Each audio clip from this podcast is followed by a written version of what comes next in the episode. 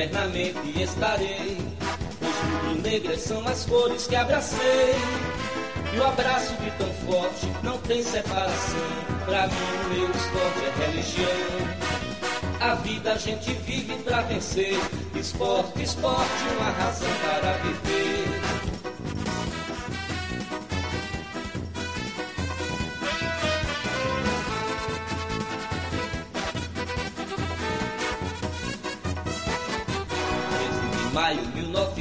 1905 Dia divino em que Guilherme Piaquino Reúne no Recife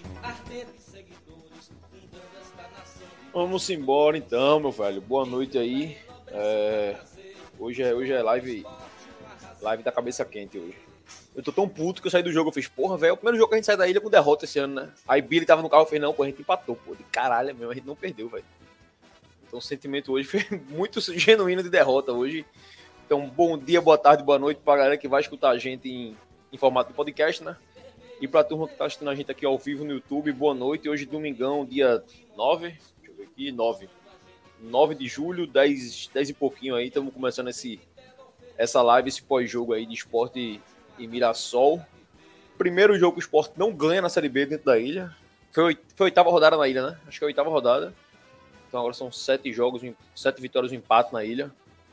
É, vamos falar sobre esse jogo aí, o que é que o Leãozinho deixou de fazer, o que é que o Mirassol conseguiu fazer de bom, o que é que teve de ruim, se teve destaque positivo, se foi só negativo, enfim, vamos discutir o que rolou no jogo e algumas ações também de pré-jogo também, teve Joelton na ilha, falar sobre o público também, mais uma vez os bares com banda e tal, vamos passar um pouco por isso.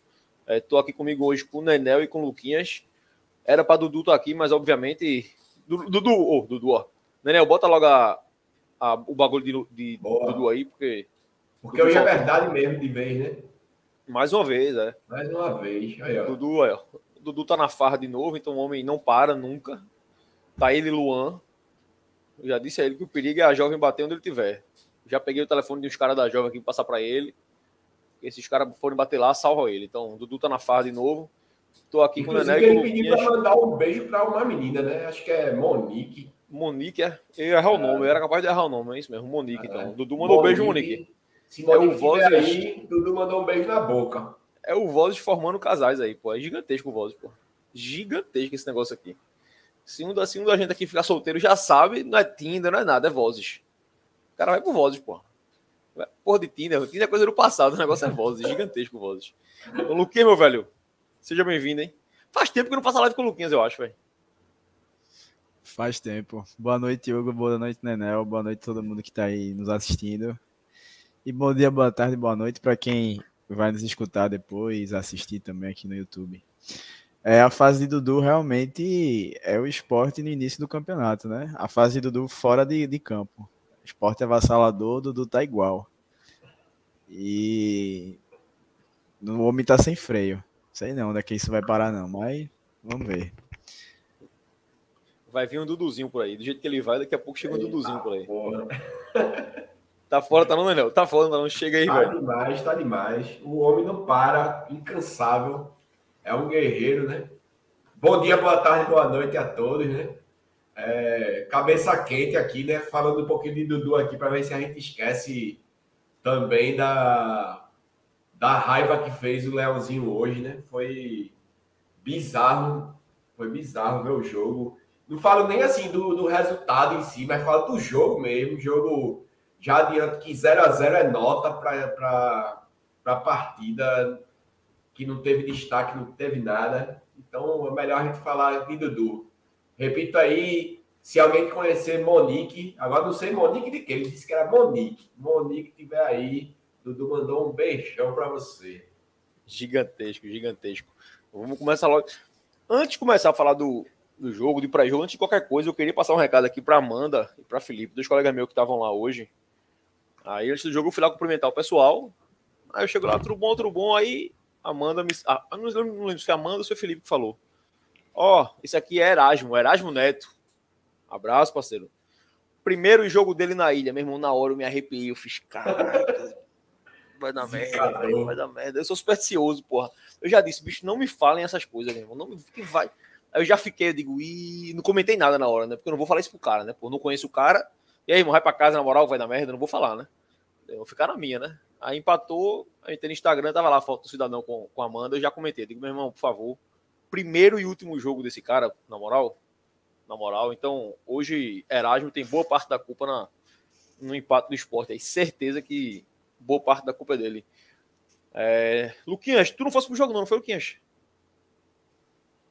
Fui não, eu até reservei o ingresso, mas teve o aniversário da minha filhada hoje, bem na hora do jogo. Aí eu acabei desfalcando. Foi até melhor. Foi passei, melhor. É, passei menos raiva. De casa a raiva é menor. é, pois é, a raiva é menor. Então, Ainda comi coxinha, bolo, hambúrguer. pelo amor de Deus, foi bom o jogo pra ele, pô. O jogo foi bom, porra. Eu me matei, acabei no miojo aqui, por me matando aqui, pelo amor de Deus. É, dá um abraço pra galera do chat logo aí, ó. Afonso já soltou a. Afonso só parece que o esporte não ganha. Impressionante, pô. Ó, salve vozes, tinha apostado no Leão, mais tarde eu volto aqui pra entender o que houve. Foi tu que apostou no esporte, baiano, miserável. Não, zicou. Então, abraço, Afonso, meu velho. Ah, O Wendel Leite tá por aí também. Professor Raimundo chegou aí. Thales, é, Gil, Júlio, Gabriel. Gabriel tava por lá também hoje. Amanda falando aí, coitado de Erasmo. Coitado nada, meu. Pé frio, miserável. Oxi, pelo amor de Deus. Thales já tá conversando com, com o Gabriel aqui no chat. Então, a turma vai chegando aí. Podem comentar. Mais uma vez, vamos lembrar sempre que sempre tem gente nova chegando na live. É, daquela blogueirada, como o Nenel já colocou aí embaixo. Tá, e siga a gente nas redes sociais aí, ó, tanto no Twitter, quanto no Instagram, quanto no TikTok, o arroba Voz da Bancada Underline.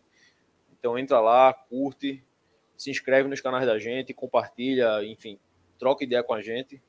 É, e obviamente aqui no YouTube, né? Tanto você que está ao vivo aí, se inscreve no canal se não for inscrito, deixa, dá logo a curtida na live aí, custa nada esse legalzinho aí, é só eu confesso que eu esqueço de dar muitas vezes também, mas porra, quando o cara tá pedindo assim, o cara não esquece. É, é, é só dar, né, velho? Só subir aí, dar o likezinho aí, que ajuda demais a gente aí. Compartilha essa live nos amigos aí também. Ativa o sininho e vamos embora. Bora começar isso aqui que tá tarde, domingão, tarde, amanhã, nego. A turma acorda cedo pra trabalhar. Fora o Nenel. O Nenel disse que vai dar o pitu amanhã. Vai trabalhar. Mas vamos, vamos começar isso aqui. Vamos começar com o pré-jogo. A gente tava falando aqui em off como, como formar a pauta do programa, né? Bora fazendo a ordem, o pré-jogozinho na ilha. Eu cheguei tarde hoje, eu confesso que eu cheguei bem tarde na ilha. Acho que o Nenel chegou um pouquinho depois de mim, não foi, Nenel? Eu acho que a gente chegou a se brincar quase igual. É porque eu cheguei, fiquei ali conversando com o Dudu. Pouco depois encontrei com o Gil. Agora, para entrar, tu entrasse antes de mim. Um pouquinho. Entre, é, foi, foi. Pra entrar no história o entre Dudu antes. tava. Ah. Enfim. Tava, é, Dudu, tava É. fazendo o quê? Pois é. E eu não tenho muito o que falar de pré-jogo, assim, eu vi que na série tava rolando umas coisas, eu também tava trabalhando lá, correndo com as, coisas de torcida, mas aparentemente foi tudo tranquilo na ilha. É, se a turma do chat aí viu algum problema aí, por favor, manda pra gente aí. É, mas continua a proibição, né, de não entrar com bebida, com garrafa de bebida ali na sede. Então, você entra no estacionamento, mas aquele portão ali do lado do Boi Brado, vai dar para o avião ali, você não pode passar ali com bebida. Fui barrado ali por sinal hoje. Fui barrado. Foi, né? É, Foi. não pode entrar com, com bebida ali, não. É, mas fora isso, foi tranquilo para jogo na ilha hoje. Não teve, não teve briga do lado de fora, pelo menos não presenciei, não vi ninguém falando disso. É, dentro do estádio também, na frontal, mais uma vez teve banda. Mais uma vez teve na frontal, nas sociais, na cadeira. Não teve na geral novamente. É, pelo, pelo Twitter que o esporte rolou, seria uma banda de pagode na frontal. Eu não vou lembrar o nome aí. Mas até onde eu vi, tocou tudo menos pagode. Tocou um bregão lá e tal, e foi legal. A turma interagiu bem hoje lá, mais uma vez no bar. O clube de parabéns aí, o serviço da é Granbar Eventos, eu acho, se eu não me engano. A Granbar Eventos, que é a mesma empresa que faz lá no Castelão e tal. Tá aí, ó. Bons do pagode. Meu amigo tocou tudo, mesmo pagode, bons do pagode. Viu? Tava um brega rolando lá que tava massa. E a turma chegou junto, então assim, o bar. A banda fica embaixo da saída 3, né? Da Brava Ilha ali. E o bar cheio, velho. Os dois bares, assim, muita gente, muita gente comprando um atendimento bom. mulher- aquelas mulheres com pirulito sempre andando para comprar não sei quantas fichas antes. Tá mais rápido o atendimento também. Nem por conta da ficha, mas tipo, lá na hora de pegar mesmo a, a bebida, o atendimento tá melhor, tá mais efetivo. Então, parabéns mais uma vez ao clube aí por isso. É, eu acho que a nota triste aí é que mais uma vez não teve banda na geral, né? Eu até perguntei lá, disseram que iam conversar com o operador para ver se colocam no próximo jogo e tal. Acho que tem que ter, né? Em todos os setores tem que ter. Não pode. Tem um e não tem outro sem, sem muito motivo aí. Acho que é uma boa. Jefferson já chegou aí fazendo a piadinha dele, ó. Banda shampoo devia ser em dia de chuva. Pois é, velho. Banda shampoo foi jogo passado, né? Hoje ela mudou. Hoje ela foi para sociais. E a da frontal foi essa. Agora eu, eu, não cheguei a ver, velho, a banda shampoo hoje. Eu fiquei só escutando, não cheguei a ver a cara da, da cidadã lá to, cantando. Era capaz de ser a banda shampoo e aí na arte tá errado, velho. Porque os caras só tocaram brega, porra. Não tocou pagode lá, não. Mas vamos. Vamos torcer para isso continuar acontecendo. Luquinhas, tu já chegasse a vir na frontal, não? Não foi os dois jogos que teve, tu não foi, né? Fosse um para sociais e hoje tu não foi, né? Foi, o que eu vi foi nas sociais. Estava organizado lá. Tava, né? Os bares funcionando direitinho, a banda tocando, a galera curtindo lá. Ficou aquele amontoado, amontoado do bem, sabe? Uhum. Assim, aí perto Isso. da banda e tal, a galera curtindo. E eu acho uma ação válida, pena que não tem na geral, né? É uma partindo dessa gestão, que tem assim, tem os acertos, quando acerta, tu mesmo já elogiou essas ações agora há pouco, mas já, ainda deixa a desejar alguns pontos, sabe? Alguns detalhes, principalmente tratar esse torcedor de o povão em si. Falta mais esse, essa proximidade com o povão. Mas mais ou menos que a gente já está acostumado. Lucas tirou a barba porque eu disse que ele estava parecido, estava com a com a cara, cara de, Jorginho. o Wendel Leite. foi, pô, eu errei aqui e acabou saindo a barba todinha. É isso, pra ver se sai a mazela. Tu tá que tava na, na frontal, né, Nel? Tu chegasse aí no bar, né, Nel? Eu fui quando eu cheguei, eu comprei ainda uma água lá no bar, no que tava tendo show ali, debaixo da saída 3. É, eu vi a banda, fui no banheiro ali até, passava do lado deles, né? tava bem animado. Tinha, tinha uma galera dançando lá e tal. Até eu dei uma filmadinha, acho que, se eu não me engano, tá no short do Vozes. É, porque eu mandei para Marcelo, eu tava mandando para Marcelo que não tava no jogo e Marcelo tava apostando. Eu acho que ele postou no TikTok, no, no, no Instagram e no, e no Shorts aí. aí. Quem quiser dar uma olhadinha aí depois, é um vídeo curto, lógico. É, eu filmei a, como estava lá, agora tá assim, uma crítica assim, lógico que a, a, gente é chato pra caramba, né? Sempre tem que criticar, mas assim, merece só essa crítica de leve, faltou iluminação, na minha opinião, entendeu?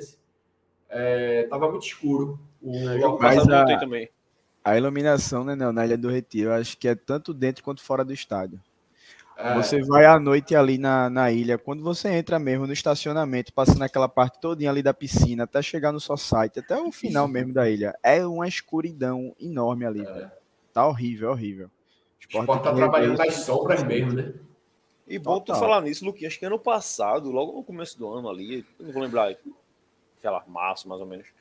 Lembra que a gente foi convidado para ver para dar um rolê na ilha, no gramado, tal, foi até com o Fortunato, que na época era vice-presidente patrimonial. Uhum. E ele falou para mim, eu lembro que eu falei aqui na live que o esporte já tinha. Posso estar falando besteira aqui, mas ele disse que já tinha fechado, ou que já estava certo de fazer uma iluminação de LED ali na, no estacionamento, nesse tubo que tu falasse. Ele ia colocar uns postes de LED que ia ser, ia ser iluminação solar, energia solar e tal. Eu lembro que a gente comentou, não lembro se a gente comentou isso na live ou se falou em off. Mas eu lembro que ele falou isso. Até bom tu falar isso para a gente tentar buscar depois entender por que não rolou, ou se tá no projeto ainda, se vai rolar ou não. Porque realmente é muito escuro. Quando a gente bate pelado ali, porra, muito escuro, velho. Quando sai da reunião do conselho, é muito escuro. Se não tiver aceso só o site, porra, fica um breu, velho, um breu. Até perigoso, né? Assim, segurança do clube, né? Exato. Acontecer Aqui. alguma coisa ali, é rapidinho. É, pois é. E eu acho que já que tinha show, acho que dava no show especificamente, dava para ter botado uma iluminaçãozinha, né? Ali. Enfim, acho que tava é, escuro. Fica, escuro ali embaixo mesmo. Não precisa ser muita coisa, não. Duas lâmpadas ali já dá, ajudam muito. Agora tava muito organizado, tá? Parabéns à organização, realmente. Eu, eu cheguei, tinha umas, umas, tem umas meninas que ficam com o aquela, é, o pirulitozinho aí fica, você já paga antes, né? Você paga elas e já vai pedir porra, super organizado, velho. Muito legal, gostei mesmo. Parabéns a quem organizou. Tá aqui, ó. Free Mind coloca esse comentário aí que é sobre a geral, né? Free Mind, velho, eu comentei isso hoje. Eu falei isso hoje. Eu digo, bicho, na geral deveria ser um MC, velho. Assim, a geral é, obviamente, a geral da jovem. Os maiores, o maior público de lá é torcida jovem.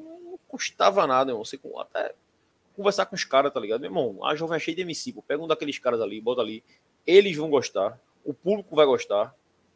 E eu, eu vou chutar que até diminui o problema de confusão, que às vezes os caras tentam saquear bar e tal. Se você coloca um negócio para eles, por eles, deles, é capaz até isso diminuir.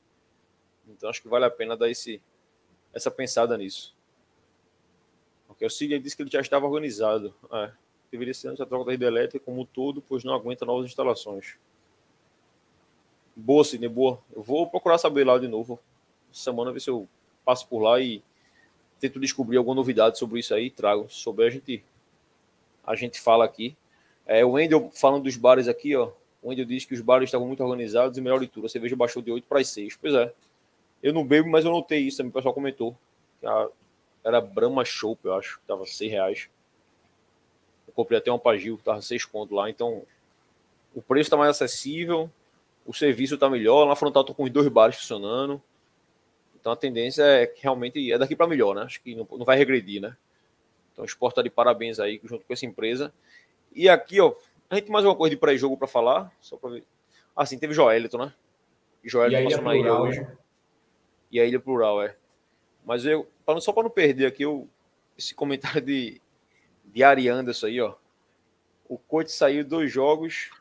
Não foram duas derrotas, né? É uma derrota e empate, mas é, é duas derrotas mesmo, com o mesmo sentimento que o meu.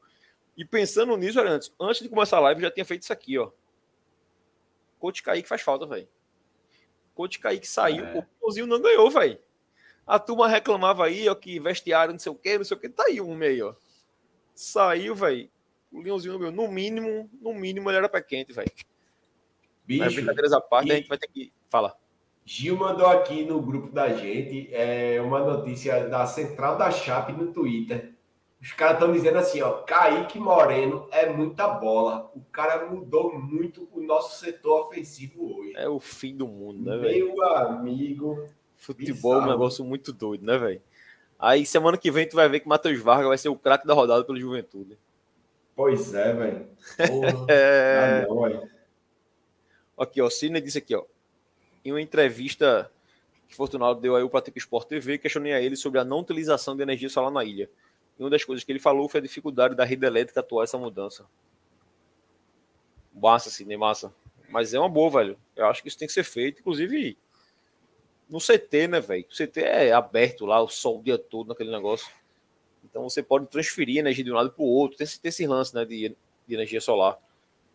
Então acho que o clube poderia investir. Agora eu confesso, que eu não tenho noção do valor disso. Vai ser muito investimento, se não é. Porque se precisar muito dinheiro, já sabe que não vai fazer, porque não tem dinheiro mas eu acho que é, é importante a gente dar uma olhada nisso também. É, Joelito foi na ilha hoje, tá aí o que o Luquinha já, já colocou na tela. Aí Joelito foi. Ele treinou no CT a semana, ele estava treinando no CT, manter a forma e tal. Bateu uma pelada na ilha hoje de manhã, se não me engano. E hoje de noite ele foi lá, eu não cheguei a ver ele em campo. Se eu tava lá, eu acho que não tinha entrado ainda. Mas eu tava dentro, eu realmente não percebi. Depois eu sei que ele foi para um camarote e tal. Parece que ele deu uma voltinha para ali nas sociais, a turma bateu palma para ele. Acho que é só mostrar que o menino.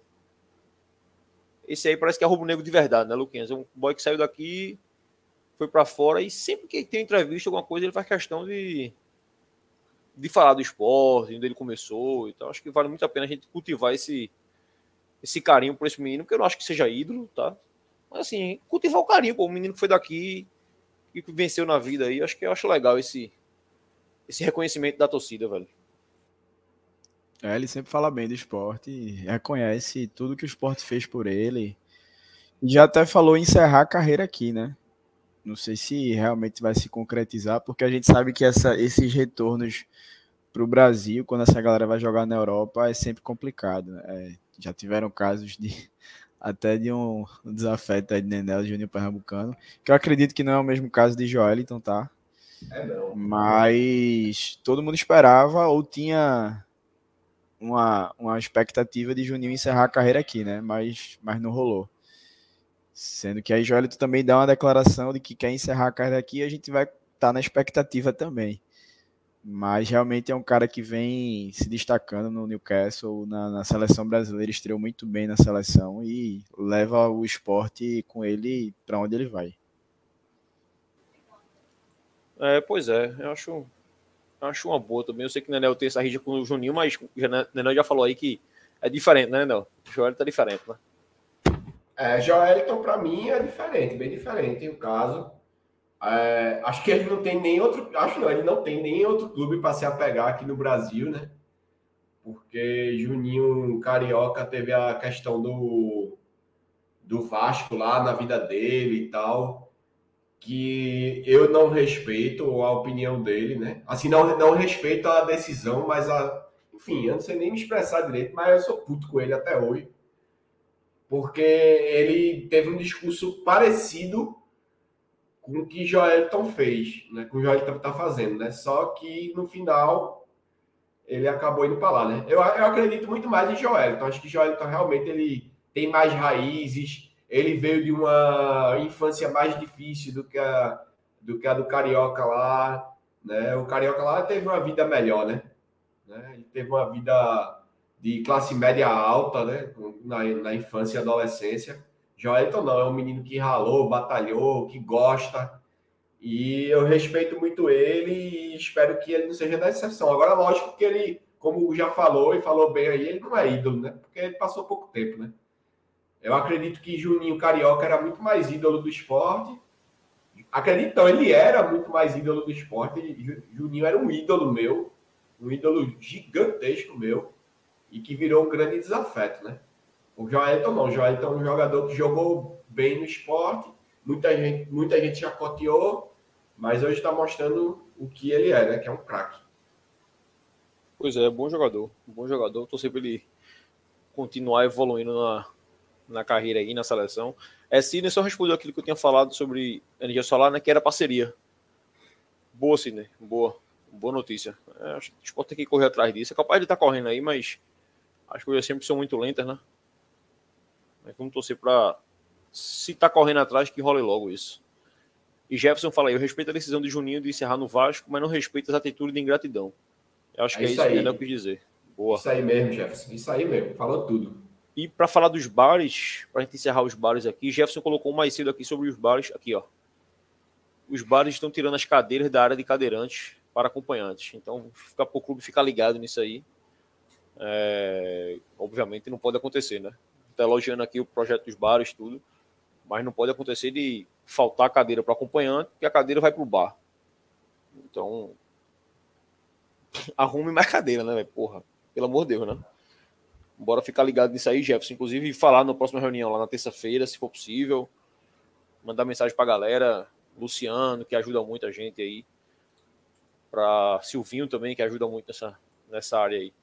Aí, por último, a Ilha Plural, que o esporte anunciou. Eu não vi se foi anunciado no Twitter, eu vi no grupo do Conselho, Luquinhas. Tu chegasse a ver se foi no Twitter também. Deve ter sido, né? Tinha, não. É, eu só vi Yuri compartilhando no grupo do Conselho. Da, tanto as mensagens que ele mandou quanto a foto. Eu tô sem a foto aqui fácil. Se ainda puder compartilhar aí, eu tu, não sei. Mas só tinha lá no grupo do Conselho. Não sei se também isso foi uma coisa de última hora, divulgação, e aí não consegui botar no Twitter, no Instagram, não sei. Mas é uma medida, é uma ação muito, muito válida. E aí o Hugo vai explicar melhor para vocês o que realmente é o Ilha Fala. Plural e a ação de hoje. É, vou até, vou até ler aqui na, o que estava no grupo aqui. É, antes só o Ilha Plural, o Esporte fez um evento né, ano passado. Foi esse ano. Nem lembro mais. Foi esse ano, Gil. Giovanni tá aqui ano passado, o Ilha Plural, é, que é um, um, uma ação da pasta de que é presidida por Roberta, né, vice-presidente, que é de diversidade, né, diversidade e inclusão. E Gabriel também já teve com a gente aqui, também é conselheiro. Quer dizer, Gabriel é conselheiro? Agora não lembro, mas enfim. E é uma pasta que, porra, obviamente, como não me fala, diversidade e inclusão aí vai brigar pelas minorias, pela todas as formas de preconceito e tal. Então, a grosso modo aqui tá racismo, homofobia, misoginia, Então, hoje o esporte fez esse. Mais esse. Não foi evento hoje, né? foi uma ação, né? Para violência contra a mulher. E o Yuri Romão, vou até aquele, na íntegra que ele colocou no, no grupo do conselho, que é acho para ele. Pessoal, iniciamos hoje uma ação ativa no enfrentamento da violência, assédio, vandalismo e racismo. Além de, obviamente, nos tornarmos um agente nos combates a essas mazelas, também minimiza nossas vulnerabilidades, inclusive como argumento e defesa de eventuais punições, como ocorrido no jogo contra o Corinthians. Aí colocou essas, essas imagens que o Daniel está compartilhando aí, das meninas com pirulito, essa do Ilha Plural, e bota aquela do, do QR Code, Daniel. Essa aí. Essa do QR Code aí, que embaixo está lá o QR Codezinho, e esse QR Code também já está na mensagem aqui no grupo do conselho, acho que o esporte vai colocar isso na rede depois, leva para um WhatsApp que já está em posse do jurídico. Então é uma coisa mais que, em tese, agiliza muito a tentativa de resolução de um problema, caso ele venha ocorrer. A ideia é incentivar o próprio torcedor como agente ativo no combate e na denúncia. E no caso especial do público feminino, uma equipe multidisciplinar estará de plantão para prestar acolhimento e tratativa jurídica para o caso. Então, assim, acho bem legal essa ação do clube. Encaixa, inclusive, naquilo que a gente tinha comentado alguns lives atrás, daquele jogo que o esporte fez contra o Juventude, que é um local só de mulher, né? Que teve muito aquele. Era quase meio a meio, muita gente concordava, muita gente não concordava. Eu cheguei a conversar com o Jefferson isso, eu acho que. Foi aquele jogo que o Jefferson subiu com a gente para frontal, foi, não foi? Acho que foi. Foi Juventude, né? Ah. Foi. Eu lembro que comentei com ele naquele dia, pô, Jefferson, eu acho que é legal esse espaço ser específico para mulher, criança, PCD. PCD não, porque PCD é para outro lado, não cadeirante, especificamente. Porque eu acho que muita mulher tem receio de ir ao estádio o medo mesmo, velho, de segurança mesmo. E eu acho que ali serve como um, entre aspas, um, uma, fugir a palavra, um local de transição. Dela ir para ali, a mulher no caso, ir para ali e ver que, ó, não é esse bicho de sete cabeças todo, dá para me acostumar, dá para andar pela sede sem ser assediada, tudo. E eu acho que isso aí entra muito nesse, nessa pegada aí de não só colocar um local específico para ela, mas tentar fazer um, entre aspas, tá? Um policiamento dentro do estádio com a gente, com os torcedores comuns, com os civis comuns. Civil, no caso, é a polícia militar, nem a policial, né? De você ver e você denunciar, porque muitas vezes você vê mulher sendo assediada no estádio você não tem o que fazer. Você vai fazer o quê? A não ser ir para cima do cara, tentar puxar. Você não tem para quem denunciar. Não tem como resolver aquilo ali. Sempre fica mais complicado, porque o policial vai vir lá de cima, o policial vai dizer que não viu, vai ter que arrastar uma confusão. Então, até para as próprias mulheres fazer isso, se quiserem, por exemplo, em, em anonimato, em receio de represália, enfim. Eu achei muito, muito legal essa ideia do clube. Acho que faltou um pouco mais de divulgação, deve ter sido algo de última hora, assim, a gente sabe que nem tudo sai perfeito, mas acho válido a gente elogiar isso, como a gente sempre elogia o que tem que se elogiar e critica o que a gente achar ruim mesmo, mas acho que isso é muito de se elogiar e só criticar nisso, eu acho que é a falta de antecedência para comunicar. Acho que isso tivesse sido comunicado na sexta-feira já, ontem o dia todo batendo, mostrando. Acho que seria bem mais legal, as pessoas iam saber. Acho que muita gente foi pro jogo, saiu do jogo e não sabia o que era. É, Nenel, fala sobre isso aí, que foi o que tu achasse disso. Se tu chegasse a ver alguma mulher dessa com pirulito, eu não reparei, na verdade. Posso ter visto, mas não reparei. Eu vi, eu vi mulher, eu acho que eu vi duas ou três meninas com pirulito. Agora, é, assim, acho que foi no, foi no final do jogo que eu vi elas passando lá, só que eu achava que era aquela Posso Ajudar, que eu também vi um dia desse que tinha uma galerinha com Posso Ajudar, né? Não é nem Posso Ajudar, era. Eu esqueci, era para informar a galera, né? Qual o portão. Teve um jogo até que duas meninas no caminho que eu pego, que a gente pega ali da série até a frontal, duas meninas diferentes abordaram a gente, perguntando se a gente sabia qual era o portão.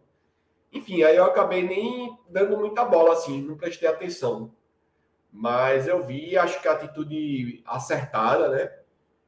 É, mais um ponto que merece sim elogio. A gente, como já foi dito aí por tu, é, a gente elogia quando é para elogiar e critica quando tem que criticar.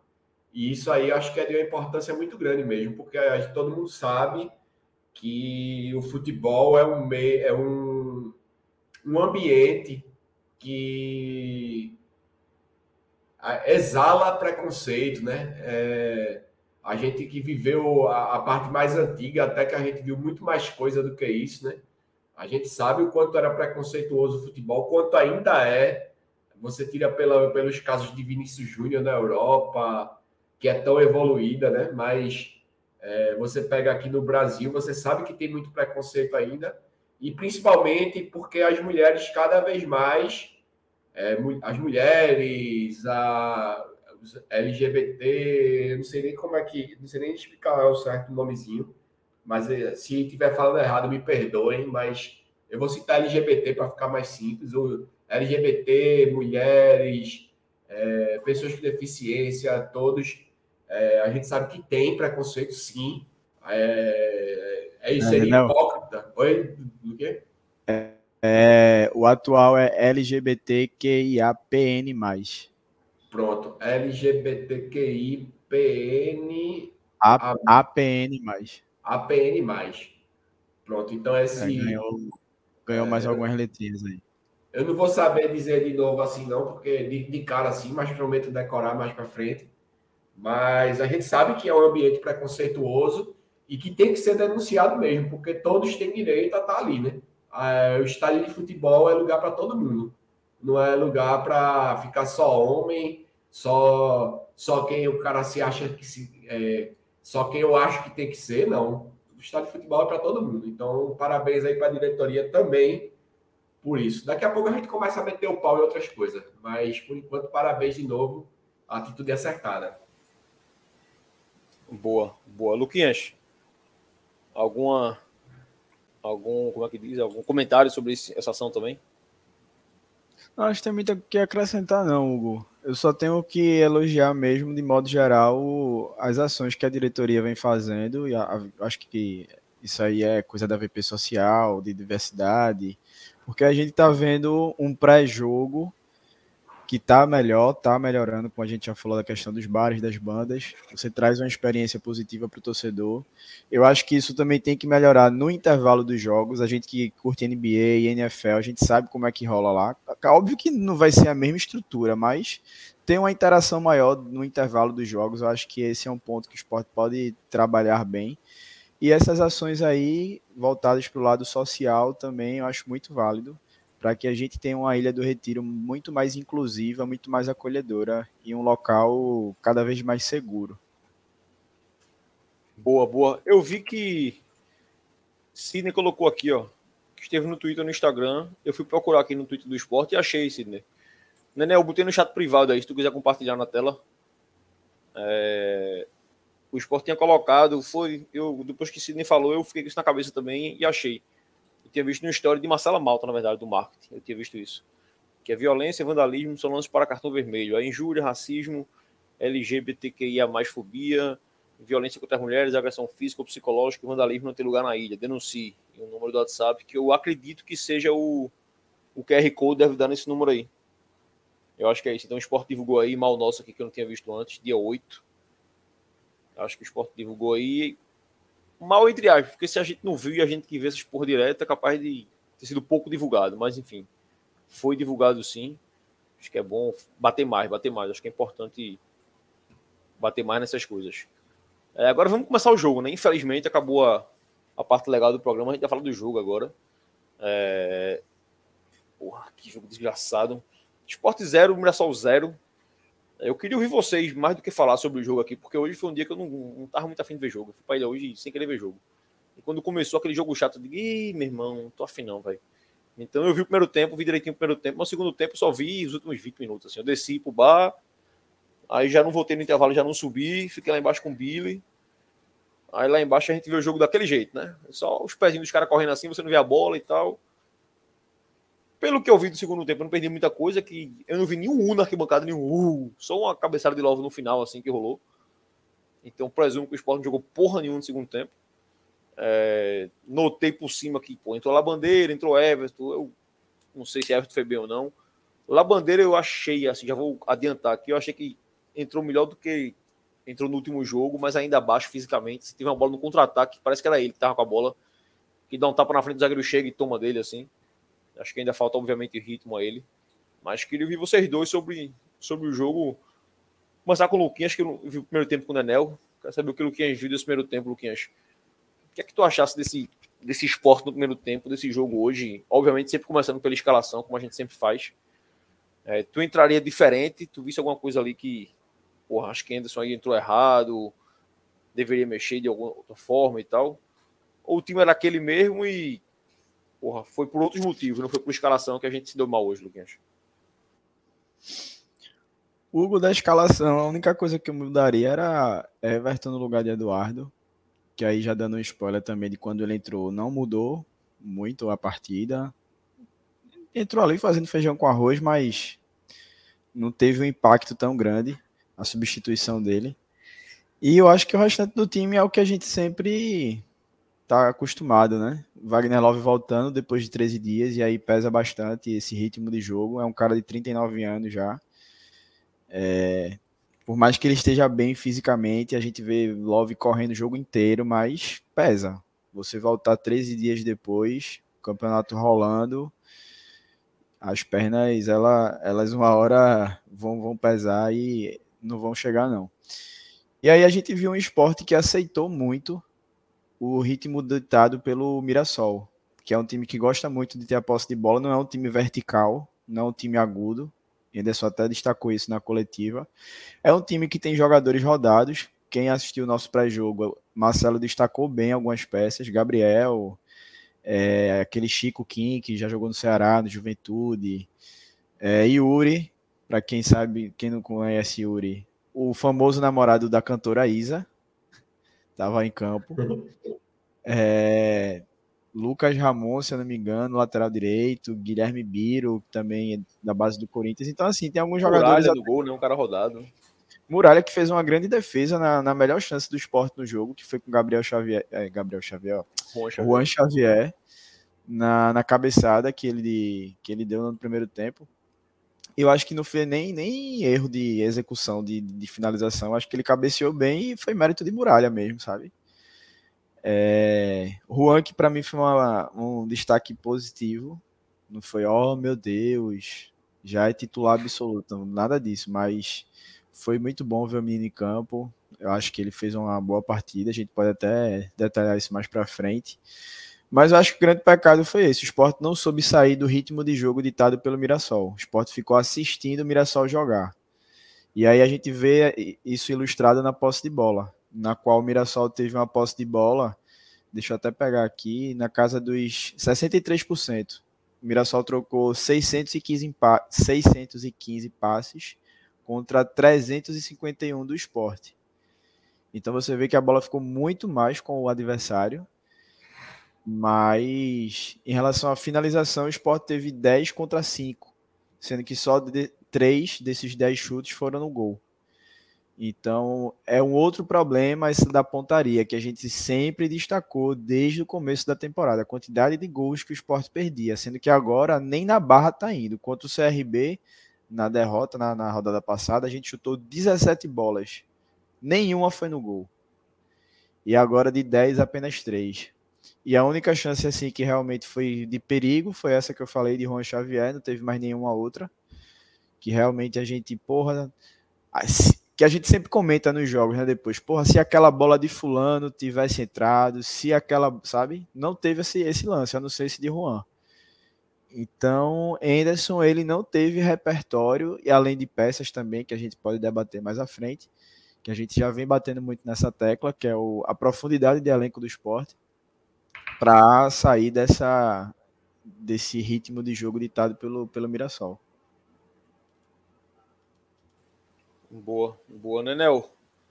Esse, esse primeiro tempo, principalmente, em termos de escalação também, como é que tu, que tu viste o esporte hoje? É, a escalação eu não gostei no, no aspecto Eduardo, né? Acho que não consigo entender essa insistência de Anderson. É, não estou dizendo que Everton é craque, porque também não é. Eu, mas eu gosto muito mais de, de Everton do que de Eduardo de qualquer forma, é, o que Eduardo vem jogando não, não justifica mais pô, ficar insistindo em, em, dar chance, em tentar recuperar. Não é assim, pô. Eu acho que há outras formas de se recuperar os jogadores, mas eu acho que para mim foi o único erro ali da escalação.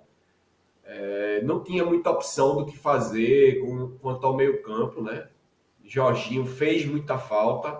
É nessas horas que, tipo, eu mesmo, quando eu critico o Jorginho, é nessas horas agora que eu vejo que Jorginho é importante realmente. Talvez com a chegada de Ruiz aí, quando o Ruiz começar a jogar, se, se ele for isso tudo mesmo, é, não vai haver mais essa lacuna, essa, essa, essa ausência aí. Mas é, só, só tinha isso para fazer, na minha opinião. Botar Juan Xavier. Até Dudu ficou dizendo durante o jogo que ele falou na live, ele até ficou dizendo, ficou reforçando. Eu falei na live que era para Juba jogar no meio. Mas eu, sinceramente, acho que Juba, do jeito que ele vem jogando ultimamente, é, ele, ele, podia jogar no que fosse, que não ia render nada. Para mim, claramente, tá com a cabeça em outro lugar. Né? E se bota Juba de meio hoje, acho que é cobertor curto. Quem vai pra ponta? Wanderson? É, exato. É. Pega ou não tá ainda, né? Porque segundo o Dudu, ele não. acho que pega não ou foi... ele vai ser a ponta, né? É, não foi nem pro banco hoje, nem ele, nem foi Alan Ruiz. Nem Alan Ruiz. Tinha Filipinho, né? Oi, oi, Lucas. Só para não ficar distante, isso que tu falou de Jorginho, Felipe Holanda, é, ele colocou no Twitter que Jorginho, em todos os jogos que ele não foi titular na Série B, o esporte passou em branco. Não marcamos contra o Mirassol, CRB, Novo Horizontino e Criciúma. Então, realmente, além dessa, dessa pressão que ele sabe fazer muito bem ali com Wagner Love na, ali na frente, né, na saída de bola do adversário, é um cara que se entende muito bem com Wagner Love, de fazer essa troca, de sair para ir pro, lá para frente, ser a referência, Love voltar para fazer o meio de campo. Taticamente, ele realmente é um cara muito importante. Eu que sempre critiquei Jorginho aqui pelo fato dele, às vezes, no momento ali do jogo, ele dá uma desligada, sabe? Sumir, dá uma preguiça, mas nunca neguei que ele realmente é um jogador de qualidade. Eu sempre quis Jorginho aqui, agora lá atrás, ele quando veio agora, já vi, olhei assim a idade, eu fiquei meio receoso, mas mostra que realmente é um cara que é muito importante para esse time de Anderson. Na, na coletiva de Anderson hoje, ele fala muito sobre Jorginho, sobre. Quer dizer, ele fala sobre Juan e cita, ele fala muito sobre Jorginho, mas ele, ele mostra que Jorginho faz falta, mas foi, na, foi o comentarista, na verdade, que eu escutei na rádio, foi Cezinha, inclusive. Ele fala sobre, sobre Jorginho, como o Jorginho joga sem a bola, né? E hoje, assim, no primeiro tempo foi o que eu vi do jogo, assim, no segundo tempo eu não tenho muito o que comentar. Mas concordo com vocês, assim, a escalação eu só botava Everton, né, Eduardo, não, se não foi questão física, acho que não por que mudar ali. Acho que era continuar com Everton. E Juan foi uma, uma surpresa. Surpresa não, porque assim, Juan com com a bola no pé, a gente sempre soube que Juan é um bom jogador, né? O Juan é um cara que com a bola no pé, você via qualidade nele, sempre vi, sempre vi qualidade nele. Agora, o que me deixava muito com receio é sem a bola. E eu acho que hoje isso ficou meio mais claro para mim também, Luquinhas. Assim, eu não sei como foi pela televisão, que é sempre diferente, né? Pela televisão do que no estádio, mas no estádio, assim, tinha muita hora que eu olhava para Juan, Juan tava mal posicionado, atrás de um volante, demorava para sair para o espaço, às vezes ele saía, recebia a bola. Mas eu acho que hoje Juan com a bola no pé, depois dos.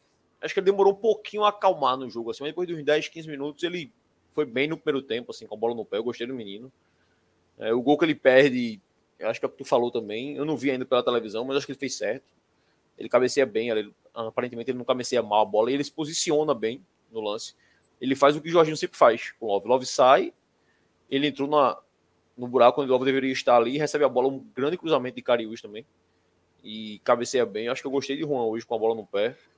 Acho que mostra que tem qualidade, mas acho que ele sem a bola mostra que Anderson ainda tem que tem os motivos dele para não usar mais Juan titular, como muita gente cobrou já na, na Série B. Assim, acho que Juan ia, ia sofrer muito mais num, na Série B. Acho que tem que entrar aos poucos mesmo. Acho que está no caminho certo. Para ano que vem, acho que eu já falei isso aqui. Acho que ano que vem, Fábio, ele, Pedro, acho que esses meninos vão tomar conta do esporte, assim, vão ter chance de verdade, assim, de. Somente ele, né? Fábio e Pedro já tiveram, mas acho que ele ano que vem vai ser um moleque que. Como seria a Ju também. Teria chance de jogar bem, assim. É, eu concordo com vocês em relação ao, ao, primeiro tempo. Assim, acho que o esporte, principalmente que o Luquinhas falou de ser controlado pelo Mirassol. Eu fico até em dúvida, Luquinhas Nenel, se hoje foi um jogo muito ruim do esporte ou um jogo muito bom do Mirassol. Você não viu o Mirassol jogar esse ano? Mas assim, o Mirassol porra, controlou muito bem o jogo. Muito, em muitos momentos no primeiro tempo ali a gente marcava pressão e os caras conseguiam sair da pressão, sair jogando. Eu comentei muito isso com o Billy durante o jogo. Caralho, velho, os caras são bem treinados mesmo, meu time, os caras arrumadinho. Não se assustou com a do retiro, foi algo que Anderson falou na coletiva, inclusive. Ele cita isso na coletiva, ele diz que Pô, vocês acham que o Mirassol se assusta em jogar aqui? Os caras jogam, jogam no Itaquerão, jogam no Morumbi, jogam no Palestra. Palestra não, né? No Allianz Parque, na Vila. Então, esses caras não vão vir para cá assustados. Eles estão acostumados com um jogo grande, com público no estádio. Diferente de, sei lá, Vila Nova. É diferente, de Tom Bense. Enfim, é um, cara, um time que está acostumado. É o Campeonato Paulista, né? Aí, ó. Eliseu fala, né? Eliseu não, Eleusio. É esse, é esse cara aí mesmo aí. O jogo do Mirassol é esse. Toca a bola para não perder. Exatamente. Os caras tocam a bola. Tocou o dobro de passe, não foi, Luquinhas? Mais que o dobro de passe do esporte, né? Foi. Foram 615 né? do Mirassol e 351 do esporte. É, quase o dobro de passe do quase esporte aí. Então, time experiente. Eu acho que o Mirassol fez uma boa partida hoje. E acho que o esporte se sentiu, principalmente no primeiro tempo, que é onde eu vi o jogo, sentiu muita falta de Jorginho, né, Eu acho que o esporte sentiu falta daquele cara de dar o passe, o cara de puxar a marcação, de se posicionar mais. Teve a cabeçada de Juan, mas acho que um ou dois lances antes. Love também sai da área e Juan demora para chegar. Jorginho já estaria ali. Também tem a, tem a ver com entrosamento. É, a gente também errou, velho, dois lances ali que acho que foram pontuais no primeiro tempo, que é o, o gol de Juan que Juan perde, que ele perde, entre aspas, é, Love sai, né? Faz a jogada lá na intermediária do esporte, dá um passo para Juba, eu acho, Juba dá para Cariús. Cariús bota na cabeça de, de, de Juan. Mas um pouco antes, teve uma jogada parecida que eu acho que aí eu não vou lembrar se é Juba ou se é Cariús pela esquerda, que erra o cruzamento. Love estava entrando, o cara dá uma bola um pouco na frente. E teve uma pela direita, eu acho que foi uma tabela Edinho Juan, que Edinho cruza a bola, pô, sai lá para lateral, na frente da Brava, assim, ele perde, bota muita força na bola. Então eu acho que, como o Lucas estava falando, que o esporte nem está chutando em gol, né? O jogo passado não chutou, hoje também chutou muito pouco. Mas acho que mais do que a finalização hoje, eu acho que faltou esse último passe, esse passe perfeito, assim, num, num jogo pesado, num jogo duro. Acho que é um time que mostrou que veio para cá para segurar o jogo. Faltou esse último passe para a gente fazer um a zero. Acho que se faz um a zero, acho que a tendência era facilitar, o Mirassol ia sair, ia dar mais espaço, então a gente sabe como o esporte funciona nesse tipo de jogo. Eu acho que faltou um pouco de capricho nesse último passe. Aí eu pergunto a vocês: tu acha que esse capricho no último passe é deficiência técnica, é física, é esgotamento? Porque, do auge da minha ignorância, eu, acho, eu acredito que quando você consegue criar espaço para o último passe, o técnico tá satisfeito. Assim, ó, velho, eu botei você na cara do gol, eu botei lateral com a bola no pé sozinho, olhando para a área para acertar. Aí, velho, se você errou, doido, fudeu. Não tem muito fazendo. Não tem como entrar em campo e fazer. Então, eu acho que taticamente o esporte se comportou direitinho. Eu acho que a gente falhou um pouco no começo do jogo, Luquinhos. O esporte meio que se perdeu na marcação ali. Na marcação pressão, o Mirassol saiu muito fácil. Depois a gente conseguiu encaixar a marcação e complicou um pouco. Então, eu acho que taticamente o esporte ainda é um bom time. Mas essa, essa falha, tu acha que essa falha técnica é, seria físico, seria alguma crise técnica, mesmo o cara tá mal no dia? O que é que tu acha, Luquinhas? Hugo, eu acho um misto de, de tudo isso que tu falou. Hoje, por exemplo, tivemos um Edinho muito mal em campo, muito mal. Já adianto aqui que é o pior em campo. É, e acontece, um dia ruim do jogador, você não vai jogar as 38 rodadas bem. Contra o CRB, ele foi um dos que se salvaram.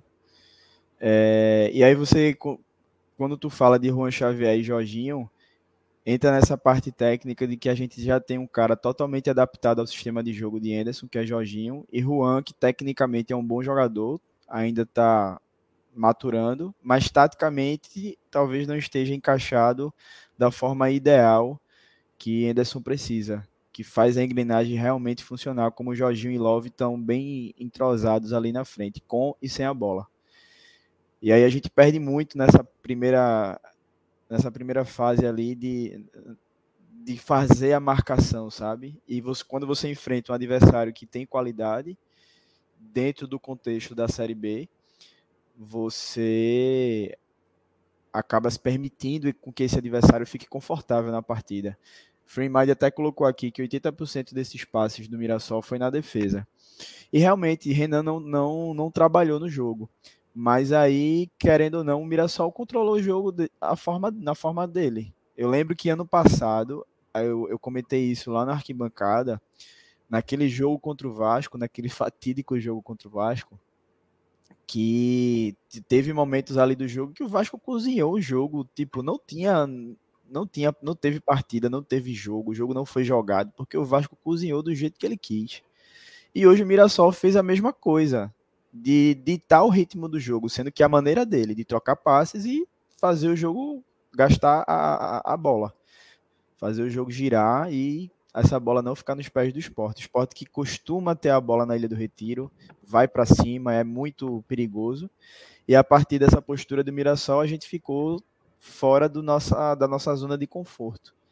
E aí, com os desfalques é, de Jorginho, os desfalques não, né? O desfalque de Jorginho e essa volta de Love, 13 dias aí sem, sem jogar, juntando com esse ritmo de jogo do Mirassol, a gente viu um esporte realmente não vou dizer totalmente dominado, porque eu acho que dominado é quando você realmente não vê a cor da bola e sofre perigo de gol. Mas não foi isso que aconteceu.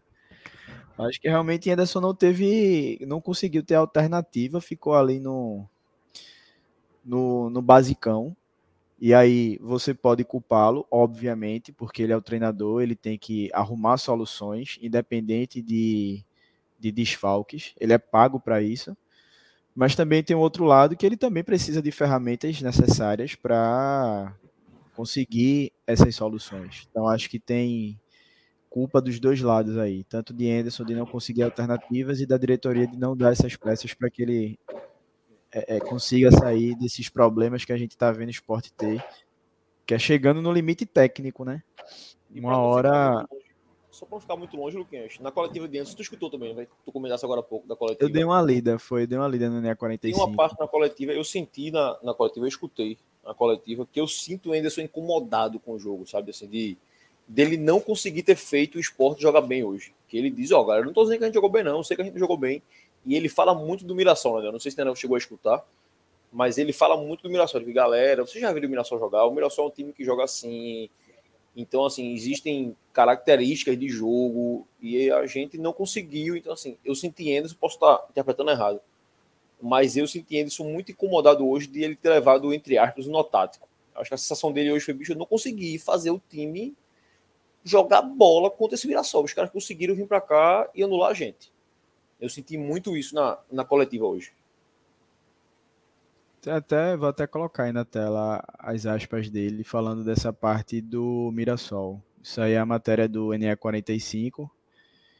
E aí ele diz: justamente esse, essa, essa parte que tu falou, que é um time estruturado, tem bons investimentos, que quem acompanhou o Mirassol antes do jogo sabia que era um adversário difícil. Eu odeio, eu odeio essa frase, velho. Quando vai pra coletiva que lá vem jogador. A gente sabia que ia ser um jogo difícil. Puta que pariu, eu sou puto com isso, mas tudo bem. Mas eu entendi o que ele quis dizer, que quem acompanhava sabia que realmente o esporte poderia ter complicações na partida de hoje, e foi o que aconteceu, né? Não foi assim, não, não foi pego de surpresa, eu acredito. E aí faltou realmente repertório para para conseguir sair dessa, desse ritmo de jogo que o Mirassol colocou.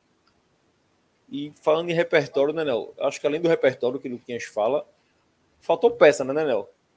Assim, já entrando no segundo tempo, a gente volta com o mesmo time.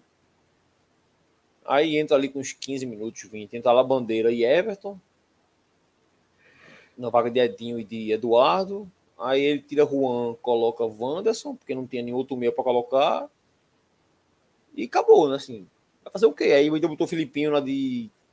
Filipinho lá de quem? De Cariús. Filipinho entrou lá de Cariú e acabou, né? Assim, você vê que o banco não tinha o que fazer. Você não tinha Alan Ruiz ainda, não tinha o Peglo ainda. Não chegou mais ninguém. Acredito que vai chegar. Acho que acredito que chegam mais uns três caras aí.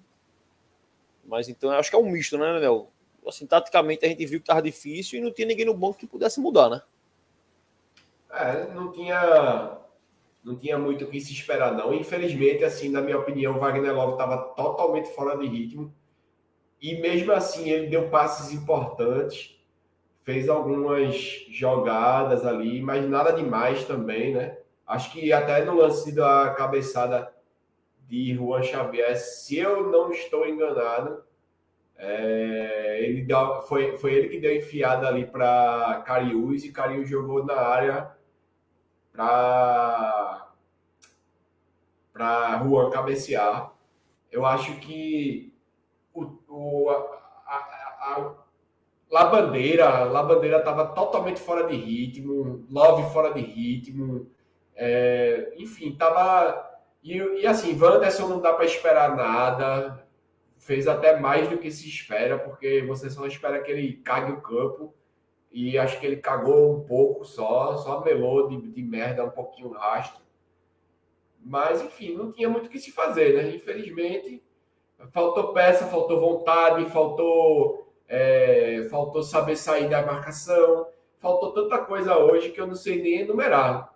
Né? De qualquer forma, eu tô puto pra caralho, velho, ainda com, com o resultado porque eu acho que com tudo que o Mirassol tem apresentado de, de organização, de tudo, eu não via no, no Mirassol, sinceramente, uma qualidade para aguentar aquela, aquele ritmo que a gente tem em casa, né? Eu acho que se tivesse forçado um pouquinho, levava. E o que me dá mais raiva é ver que eles têm um goleiro como Muralha, que não precisou praticamente trabalhar o jogo inteiro, né? Porque, assim, geralmente quando eu vejo, eu não sou entendedor de bola, tô, até eu fico repetitivo, todo jogo, toda live eu falo e tudo, mas no meu entender, quando o cara vê que não tá conseguindo entrar, cara começa a chutar do gol, bicho. O cara chuta do gol e vê o que é que dá. e teve uma bola, né, não, no segundo tempo que Juba chutou, ele ainda espalma. Uma cafofa. Foi, e foi uma cafofa. Ele uma conseguiu cafofa. se recuperar e Juan Xavier não chegou por pouco. Exato. Ia ser, ia ser uma falha de muralha. O esporte só teve um chute a gol, assim, que, que resultou é. num certo perigo. De fora da área, né? Esse, esse comentário de Jefferson aí, ó, eu vejo o Anderson e lembro de Guto, já sei o fim. Jeff, se for isso, eu tô feliz. Vamos subir. Então tá de boa. É. Se for isso, tá de boa. Tá de boa, tá de boa, vamos subir, tá tudo certo. E ó, esse, esse aí, comentário ó. de eh, Eleusio, eu assim, eu discordo um pouquinho. Não é porque Anderson, ele é, realmente a gente sempre elogia Anderson aqui. O que ele tá fazendo, o trabalho que ele tá fazendo junto com a comissão técnica esse ano é muito elogiável. Mas eu acho que quando ele merece ser criticado, a gente tem que criticar. E aí não quer dizer que a gente quer que ele saia, não quer dizer que ele é, é o pior treinador do mundo. Realmente foi um dia ruim, como Edinho teve um dia ruim e a gente tá criticando, sabe? Eu acho, é como eu falei, Anderson ele é pago para fazer o esporte jogar, como ele vem muito bem fazendo durante a temporada. E hoje foi uma infelicidade, assim, ele não estava no dia bom também. Técnico também entendia que a, a cachola ali não pensa direito, não consegue sair do, do da armadilha do adversário.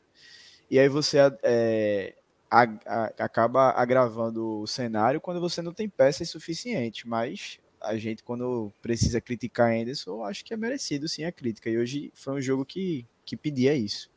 Mas segue sendo um treinador com muito crédito, sem dúvida. É saber separar o, o criticado, o quero te matar, quero tua cabeça. Né? Hoje em dia é muito, hoje em dia é muito 880, né? Ou você não critica nunca, ou você já perde a cabeça de alguém. Jogo passado mesmo, aquele na ilha que ele saiu reclamando de uma parte da torcida e tal. Eu vi muita gente, pô, se não aguenta, pede pra sair, não sei o quê. Eu acho que não é assim, acho que. Até vi um comentário depois de, acho que foi Fred Figueiredo, eu acho, não pode eu nem sou tão fã dos comentários de Fred assim, mas ou foi ou pode ter sido o Cássio, enfim. Ele falando, pô, eu não concordo com o que a torcida fez e também não concordo com a reação de Anderson. Então, acho que pra mim ficou por elas, velho. Um falou merda, o outro retrocou a merda e, e vida que segue. Eu acho que não pode pedir a cabeça do cara por isso. Então, acho que tem que ser, tem que ser ir com calma. E Thales botou aí, ó. Perguntaram a Anderson se resultados fora de casa poderiam atrapalhar. Anderson desconversou e falou que o segredo é pontuar. Eu vi, eu não sei se foi essa, essa parte, mas eu vi essa, pelo menos parecida com isso. E ele comenta dos outros times. Ele fala, pô, o Criciúma lá, perdeu em casa para o Juventude, foi lá fora e ganhou não sei quem. Fulaninho, um certo, o Vitória perdeu em casa, foi lá fora e ganhou, não sei o quê. Meio que dando a entender que ó, o esporte tá aí porque a gente não perde em casa. Então, assim, veja, a gente ganhou todo mundo em casa até hoje, né? Os outros não ganharam de ninguém em casa. De ninguém, né? Ninguém entre aspas. Os outros, sei lá. Dos sete jogos, o esporte ganhou sete teve, ganhou quatro só mas ganhou três fora, então compensou. Então eu acho que ele quis dizer que, ó, se a turma tá ganhando fora, beleza, mas a gente tá ganhando em casa. Então a gente tem um mérito da gente. E eu entendo o que ele quis falar, porque no sentido de que eu vi muita gente essa semana falando que o trabalho não presta porque o esporte não ganha fora. E eu discordo disso. Eu acho que o trabalho presta. Apesar de o esporte não ganhar fora. Eu acho que é muito isso, assim. Tem que ganhar fora. Acho que, inclusive, a gente pode até falar aqui já, assim, se a gente. Próximo jogo é Atlético Goiás, né? Se a gente não ganha do Atlético Goiás fora, a pressão que volta para jogar na Ilha do Retiro contra o Vitória é gigantesca. Porque você três jogos com ou duas derrotas, um empate, ou dois empates com derrota. Então volta para Vitória com água no pescoço, tendo que ganhar. Então, o ganhar fora de casa é também para jogar menos pressão na ilha, né? Então, acho que tem que pensar dessa forma agora. Longe de querer a cabeça de Anderson por isso, porra. Longe, sim. Guto ganhava muito pouco fora de casa também, a gente subiu de boa, sem aperreio. Eu assino o papel agora, se me der. Eu não faço questão de ganhar fora, não, se o acesso vier, não. Obviamente que se vier mais fácil, porra, ótimo. Mas acho que a gente tem que. É só pesar um pouquinho nessa crítica e entender o, o tamanho do problema de verdade que é. Acho que se a gente não para, se parar de ganhar em casa e não ganhar fora, fudeu também, né? Entendeu demais. Hugo. Fala o que acha. É, rapidinho, só pegando o gancho desse ganhar fora e ganhar em casa. É, Daniel Leal, da Itatiaia, ele fez até um, um levantamento, fez uma matéria sobre isso. E Anderson, no Botafogo, que foi campeão e obviamente subiu né, em 2021, e Anderson era o treinador, ele tinha também um aproveitamento ruim fora de casa. E até a 15 rodada, no caso, até a rodada passada, nessa foi a 16 contra o Mirassol. No Botafogo em 2021, na 15 rodada, Anderson tinha um aproveitamento de 25% fora de casa. Então, mostra aí que é meio que uma sina dele, né? Não é só um problema que, que, que ele está tendo no esporte. Então, acho que a postura, a forma de jogar também fora de casa, que ele talvez não tá, talvez não, não consegue repetir, porque eu lembro que aquele Botafogo dentro do, do, do seu, seu estádio também era avassalador, como o esporte é, mas fora de casa o time acaba sendo outro. E aí o desempenho acaba sendo muito abaixo. Aí eu, eu... Isso aí, eu, eu acho isso aí absurdo, velho. Eu acho absurdo. Desculpa. Foi até mal interromper, mas isso aí é uma coisa que me revolta muito. Não, eu também fico muito. Não, veja, eu também é. fico muito, mas isso quer dizer, não é só Anderson, velho. Não é. São todos, e não é só o esporte. A maioria dos times são assim, porra. Não conseguem ah. jogar fora igual joga em casa. É, uma, é um problema do futebol brasileiro, na verdade. Eu acho que na Europa é bem mais fácil você ver os times conseguirem jogar de igual para igual, dentro e fora, assim. Mas aqui na ilha, historicamente, foi assim. A gente. Os grandes times que a gente viu, né, né ali 2000, 98, tinha esse problema também de chegar fora e, e se complicar. Então acho que revolta, revolta, fica puto, fica puto, mas a gente não pode é criar um negócio e pedir a cabeça de Anderson porque não ganha fora de casa. Não, não. É só isso, acho que tem que ir com calma. Porque eu já vi uma galera, porra, se não aguenta pressão, sai, se joga, se não ganhar fora não vai ser campeão, tem que sair. Então acho que calma, acho que o primeiro objetivo para mim, tá? O primeiro objetivo é o G4. Depois que a gente se firmar no G4, aí de verdade eu vou olhar para o primeiro lugar. Tanto que eu brinquei no grupo hoje. Digo, bicho, eu só quero ser primeiro na 38 rodada. Na 35 eu não faço questão, não. Na 38 eu queria. Mas na 35 eu já queria estar garantido em quarto, pelo menos. Igual, subiu com três rodadas. Agora vamos pro título. Fala, Daniel. Então, assim, é, é, realmente, não, não, a gente tem que saber separar as coisas, com certeza. Não é falando que Anderson, o trabalho dele não presta, porque tudo é uma merda, não sei o quê, mas só que na minha opinião, é, é meio contraditório. E assim, eu acho que alguns treinadores, sim, em especial, e acabam hoje, incluindo o Anderson, jogam de forma covarde fora de casa sem motivo algum, né? Tipo, por isso que eu não gosto de Guto Ferreira. Eu não gosto de Guto Ferreira justamente por causa disso. Porque ele joga de forma covarde fora de casa. E assim, é uma coisa que eu não consigo admitir pelo simples motivo que eu sempre pego um, um recorte para fazer um, um, recorte hipotético de 10 jogos. Você pega 10 jogos, 10 jogos valem 30 pontos fora de casa. Todos, todos os jogos fora de casa, 10 jogos fora de casa. Se você ganhar 3, empatar 6 e perder 1, é a mesma coisa de você ganhar 5 e perder 5. Aí ah, você perdeu mais jogos, você per tinha perdido um aqui mas lá perdeu 5. Só que os 15 pontos de quem ganhou os 5 jogos valem muito mais porque são, é, é, saldo de vitória, que é o primeiro critério de desempate. Então, assim, é inadmissível para mim. Eu prefiro perder mais e arriscar ganhar mais do que ficar empatando, é, arriscando empate e perdendo do mesmo jeito. E assim, é, se fosse um campeonato que tivesse com um pouco mais de dificuldade, eu ainda ficaria calado. Mas a gente vê alguns jogos merda que o esporte fica tentando de todo jeito se segurar. A Chapecoense é um time horrível. Os caras lá estão felizes porque levaram Kaique, né? Os caras levaram Kaique e estão comemorando porque o cara dá assistência, porque não sei o quê. Os caras levaram João Igor, os caras levaram Carlos Eduardo pro gol, os caras têm tal pose de, treina, de treinador, os caras estão na zona de rebaixamento, acho que não sei se ainda estão depois dessa rodada, mas estavam na zona de rebaixamento, e a gente fica jogando para segurar 1 a 0 é, ainda Isso aqui não entra na minha cabeça, sinceramente, não entra. Agora, logicamente que o trabalho de Anderson, enfim, a gente já vem falando disso há muito tempo aqui, que o trabalho de Anderson é sim louvável, ele tem sim méritos, mas eu acho que tem que parar com esse pensamento retrógrado aí. É, tem, tem que arriscar. Algum momento vai ter que arriscar. Até eu estava conversando com o Dudu que hoje, pela situação do campeonato, pela projeção que se tem com que os times pontuaram até o momento, eu acho que acende sim um sinal, um sinal amarelo, um sinal de atenção no esporte, essa, esse empate de hoje. Porque é, a, gente fica, a gente ficava pensando assim, sonhando, a gente não, porque eu já falei aqui em live, o esporte não vai ganhar todos os jogos em casa.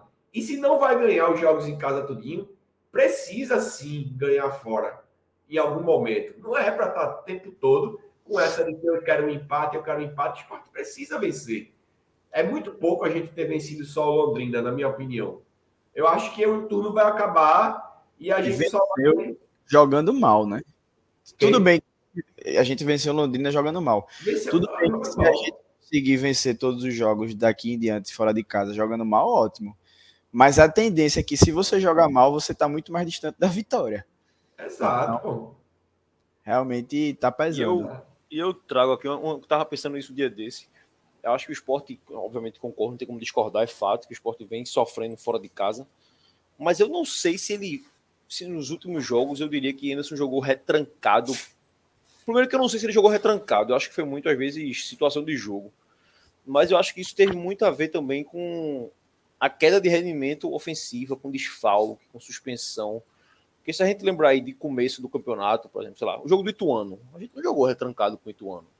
Foi um empate que a gente aceitou o empate, os caras se pouparam, porque tinha São Paulo e tal, beleza. Mas eu acho que não jogou retrancado. O Londrina, que a gente ganhou de virada, jogou mal. Mas eu acho que o esporte não jogou retrancado com o Ituano. A Ponte Preta, eu não acho que o esporte jogou retrancado com a Ponte Preta. Eu acho que jogou mal. Mas eu acho que não jogou retrancado. Eu acho que retrancado a gente jogou com o Chapecoense, a gente jogou o mundo na parede. O próprio CRB agora, eu acho que o esporte não jogou retrancado, não. Eu acho que a gente leva um gol, tenta, tenta, tenta, tenta, sem muita qualidade. Eu acho que é isso que pega mais. Eu acho que até o comentário que o Luquinhas colocou aí de Gabriel. Eu acho mais falta de opções ofensivas, de peças ofensivas do que de escolha de Anderson de botar a bunda na parede. Eu acho que ele. O jogo do Curitiba lá, foi o auge da gente aí, tava voando o time, todo mundo à disposição. Porra, foi lá pra dentro, fez três gols lá dentro, velho. O time jogou pra cima do Curitiba. Com o São Paulo, a gente mudou o esquema. O Sport não jogou retrancado com o São Paulo, tentou com o São Paulo, tanto lá quanto aqui. Um time de Série A. Então, assim, eu acho que é muito mais. Eu tô muito mais nessa linha de Gabriel de achar que é falta de opção do que outra coisa. E essa de Casalino, Luquinha, bom tu botar, porque eu ia falar sobre isso também eu não sei se o nível é tão baixo, não, Vice Casalino, de verdade. Eu acho que em relação à camisa, com certeza. Mas, bem claro aqui, eu não acho que o Novo Horizontino seja pior do que o Bahia no passado.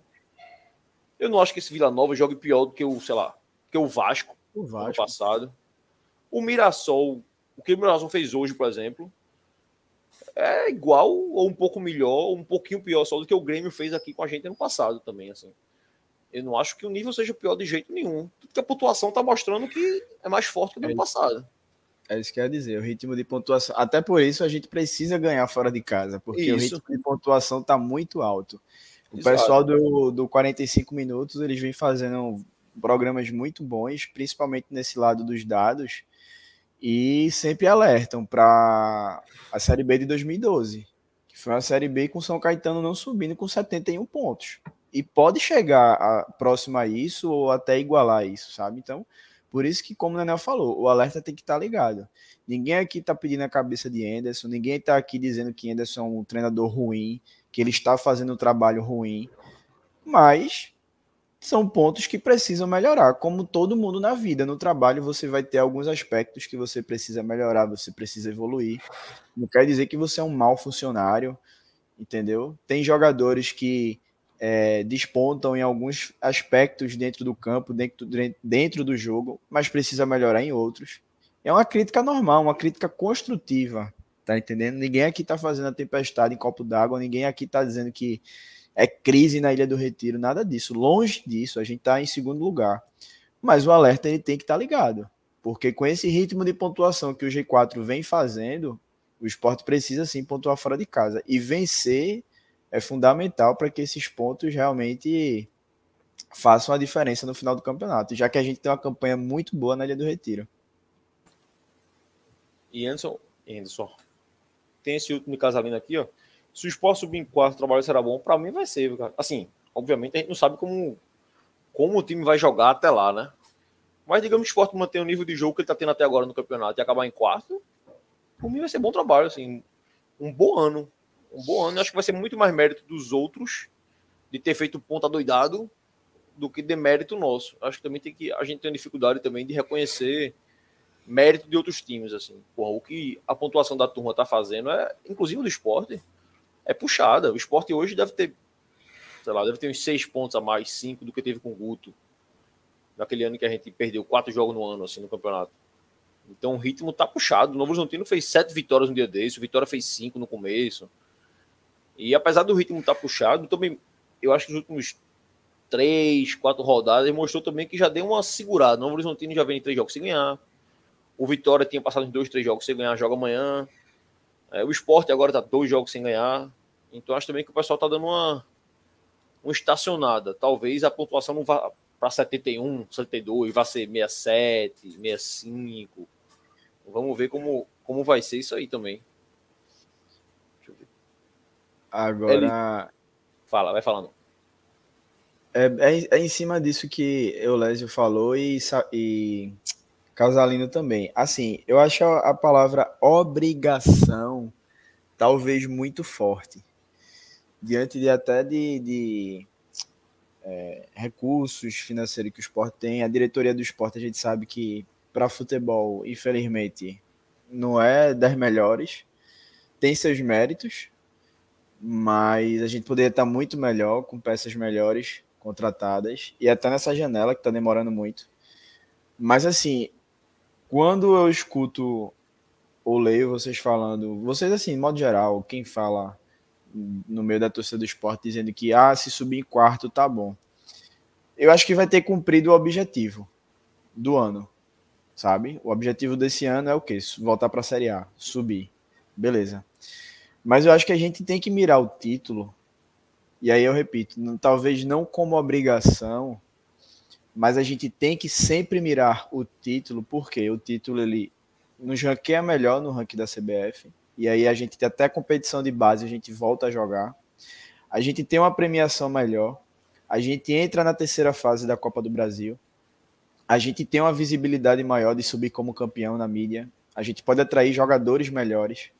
Então, assim, os benefícios de você ser campeão. E, obviamente, é um título, né? De, além, de, além de tudo isso, é uma taça. Então, acho que sim, tem que mirar o título, sabe? quando esse negócio de ah, subiu em quarto. Eu não sei se o trabalho de Anderson vai ser considerado bom e ter subido em quarto. Depende. Se for ali, por exemplo, primeiro com 75, o segundo com 73 e a gente com 71, talvez tenha sido bom. Mas se a gente sobe em quarto numa distância considerável para o primeiro, para mim ele só vai ter feito o dever de casa, sabe? O feijão com arroz, né? É que nem a mãe da gente falava. Ah, chegou com a nota 10 quando a gente era quinta série. Enfermar que sua obrigação.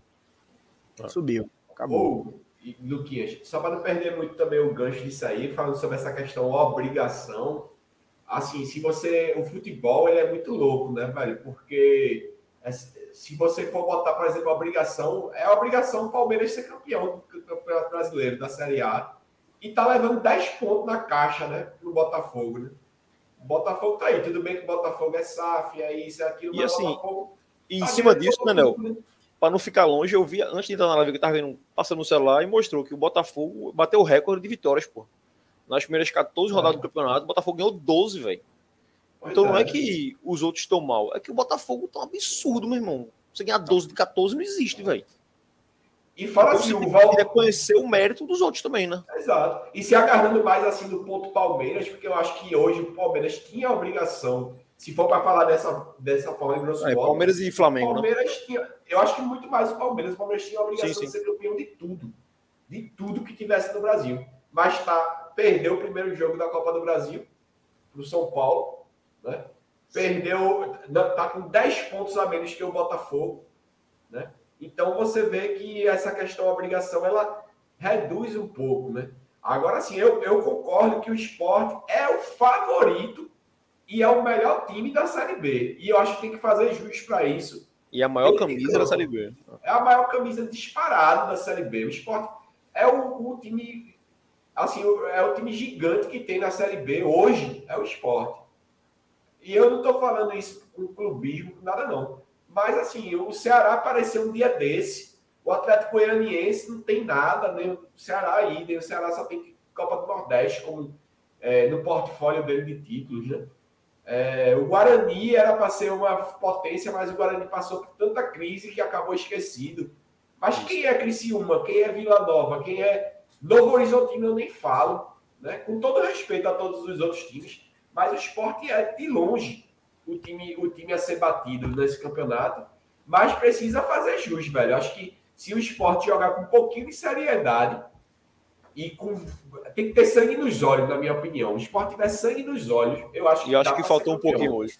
Faltou, e vem faltando em alguns outros jogos, tá? Porque eu acho que contra a ponte, independente de como foi, se foi culpa de Anderson, se foi jogador, se foi falta de Não, peça, ali faltou também. Faltou sangue nos olhos contra, contra o Ituano, porque estava com a cabeça do São Paulo. E eu vinha falando antes de começar a Série B que tinha que tomar cuidado com esses jogos aí, quando a tabela tá louca. Porque, para mim, o foco sempre foi a Série B. Eu já falei isso várias lives lá atrás. Eu disse: o foco do esporte tem que ser a Série B. O esporte, a, a Copa do Brasil é massa, mas eu acho que o esporte não ganha. Né? E, é- Desses, desses jogos fora de casa, eu já falei aqui. Só dois me incomodam bastante, assim. É Ponte Preta e e quando jogar um e Chape. É. Os dois. Assim, o jogo do CRB não me incomoda tanto. O desfalque perdeu daquele jeito. Sei lá, o Novo Horizontino, o Ituano. Não me incomoda muito, não. muito. Criciúma. Assim, outro jogo que eu não citei, que o Sport não jogou retrancado, velho. Foi pra lá, desfalcado, bola na trave, o goleiro fazendo milagre. Então, assim, agora, Chape, ruim pra caralho, leva um gol no final daquele jeito. E a Ponte Preta, que eu acho que foi o jogo que mais faltou sangue, assim, foi aquele jogo Ponte Preta. A gente sai perdendo, sai perdendo, não foi? Sai perdendo, empata o jogo. Aí tem o homem a mais. Tem o segundo tempo inteiro, eu acho que ali foi muito. A gente vai ganhar a qualquer hora, velho. Vai sair o gol aqui, vai sair Pois o é. gol. E faltou. Ali faltou, faltou muito E sangue. esse time do esporte tem muito isso. Acha que vai ganhar a qualquer momento. Acho É. que o início da temporada meio que acostumou mal, sabe? Isso. E uma coisa que eu até brinquei em live, que a- eu lembro que o galera do chat comentava aqui isso. Eu vai ganhar a qualquer momento. Eu digo, tá ganhando, né? Então, assim, a turma achava que ia ganhar a qualquer momento e, e ganhando, e ganhando, e ganhando, e ganhando. Então não ganhou aqui, a- hoje não ganhou a qualquer momento. Assim, era um jogo que queria ganhar a qualquer momento. E só rapidinho, né, antes de continuar, o comentário de, de Casalina aqui, ó, que é em cima do que a gente tava falando antes, que é, ó, se tivesse Bahia, Grêmio e Vasco, eu não cobraria ser campeão. Eu acho que o erro é aí, Casalina, é a gente comparar só camisa. E para completar esse comentário, eu coloco um de Free Mind aqui, cadê? Que coloca aqui, ó. Acabou de camisa pesada, isso é de outra época. Joga bola não. Pois é, assim, acho que Ah, o campeonato desse ano é muito mais difícil que o do ano passado. A pontuação tá mostrando e acho que a qualidade dos times tá mostrando. Ano passado a Série B, velho, tinha um time bom, assim, diferente dos outros, que era o Cruzeiro. Passeou no campeonato, ganhou todo mundo aqui, lá e todo canto. O Grêmio era horrível, o Vasco era horrível, o Bahia, meu Deus do céu. E o Sport não subiu com aquela desgraça toda com o Jaderson, Bio, Búfalo, não sei o que, não sei o que, porque o Sport não tinha um goleiro, velho. A gente jogou 19 jogos sem goleiro. Maio saiu no último jogo do turno e a gente jogou 19 jogos sem goleiro. E ficou aqui para subir. Então, assim, eu acho que a obrigação de ser campeão, eu tô com, tô com o que os meninos falaram, assim, eu acho que não tem obrigação de ser campeão, não. Mas tem a obrigação de tentar. E é favorito. Não pode se contentar com o quarto lugar. De chegar na tabela ali, faltando cinco jogos, exportar a sete pontos do primeiro e achar normal isso. Não, não é. O esporte entrou no G4, tem o quê? Tem umas duas rodadas que a gente entrou, né? definitivamente assim. Ele tava com jogo a menos e tal, que tem umas duas rodadas que tá no G4. Eu acho que o esporte tem que fazer campanha para não sair do G4 mais. Assim, é. Abriu quatro pontos pro G4, né, hoje. Não, tem um Vitória amanhã, tem que conferir o Vitória amanhã. Se o Vitória não ganhar amanhã, a gente fica quatro pontos do, do quinto. Então acho que o esporte tem que fazer no mínimo isso. É ficar toda rodada quatro, seis pontos do quinto colocado. É não ficar sob risco de sair de G4. É fazer uma campanha segura. Campanha segura. E chegar ali no final, velho. E, obviamente, se você ficar assim, você não vai estar distante do primeiro, né? É. A não ser que o Vila Nova ganhe 8 de 8. Aí é foda também, paciência. Mas o que eu acho que não vai acontecer. E aí, sprint final, faltando sete jogos, oito, aí você dá aquele, aquele tiro. Aí eu acho que é onde a camisa pesa. Faltando sete, oito joguinhos ali, aí a camisa pesa. Acho que pesa pro título. Mas em termos de campeonato, eu acho que esse ano é muito mais difícil que ano passado. Tenho certeza que esse time de esporte ano passado subia com o pé nas costas. Não igual o Cruzeiro, talvez. Mas ia subir sem muito aperreio. Esse time de esporte é muito melhor que o Bahia, por, assim, tô falando do Bahia porque para mim era o mais fraco né, da, dos que subiram, mas o esporte é muito melhor que aquele Bahia do ano passado, muito melhor do que o Grêmio do ano passado. E o Vasco nem se fala também. É... Realmente essa questão de, por exemplo, a gente ficou por um fio, foi mesmo. Se Saulo não leva aquele gol no jogo contra o Vasco aqui, acho que a história. A gente, a gente aqui estava discutindo o jogo da Série A hoje aqui porque o esporte vinha se recuperando, né? Ó, e só para a gente encerrar esse debate, voltar para o jogo, é, esse comentário aí de Casalino, quem assiste as nossas lives desde o começo do ano, a gente bateu nessa tecla muitas vezes, muitas vezes.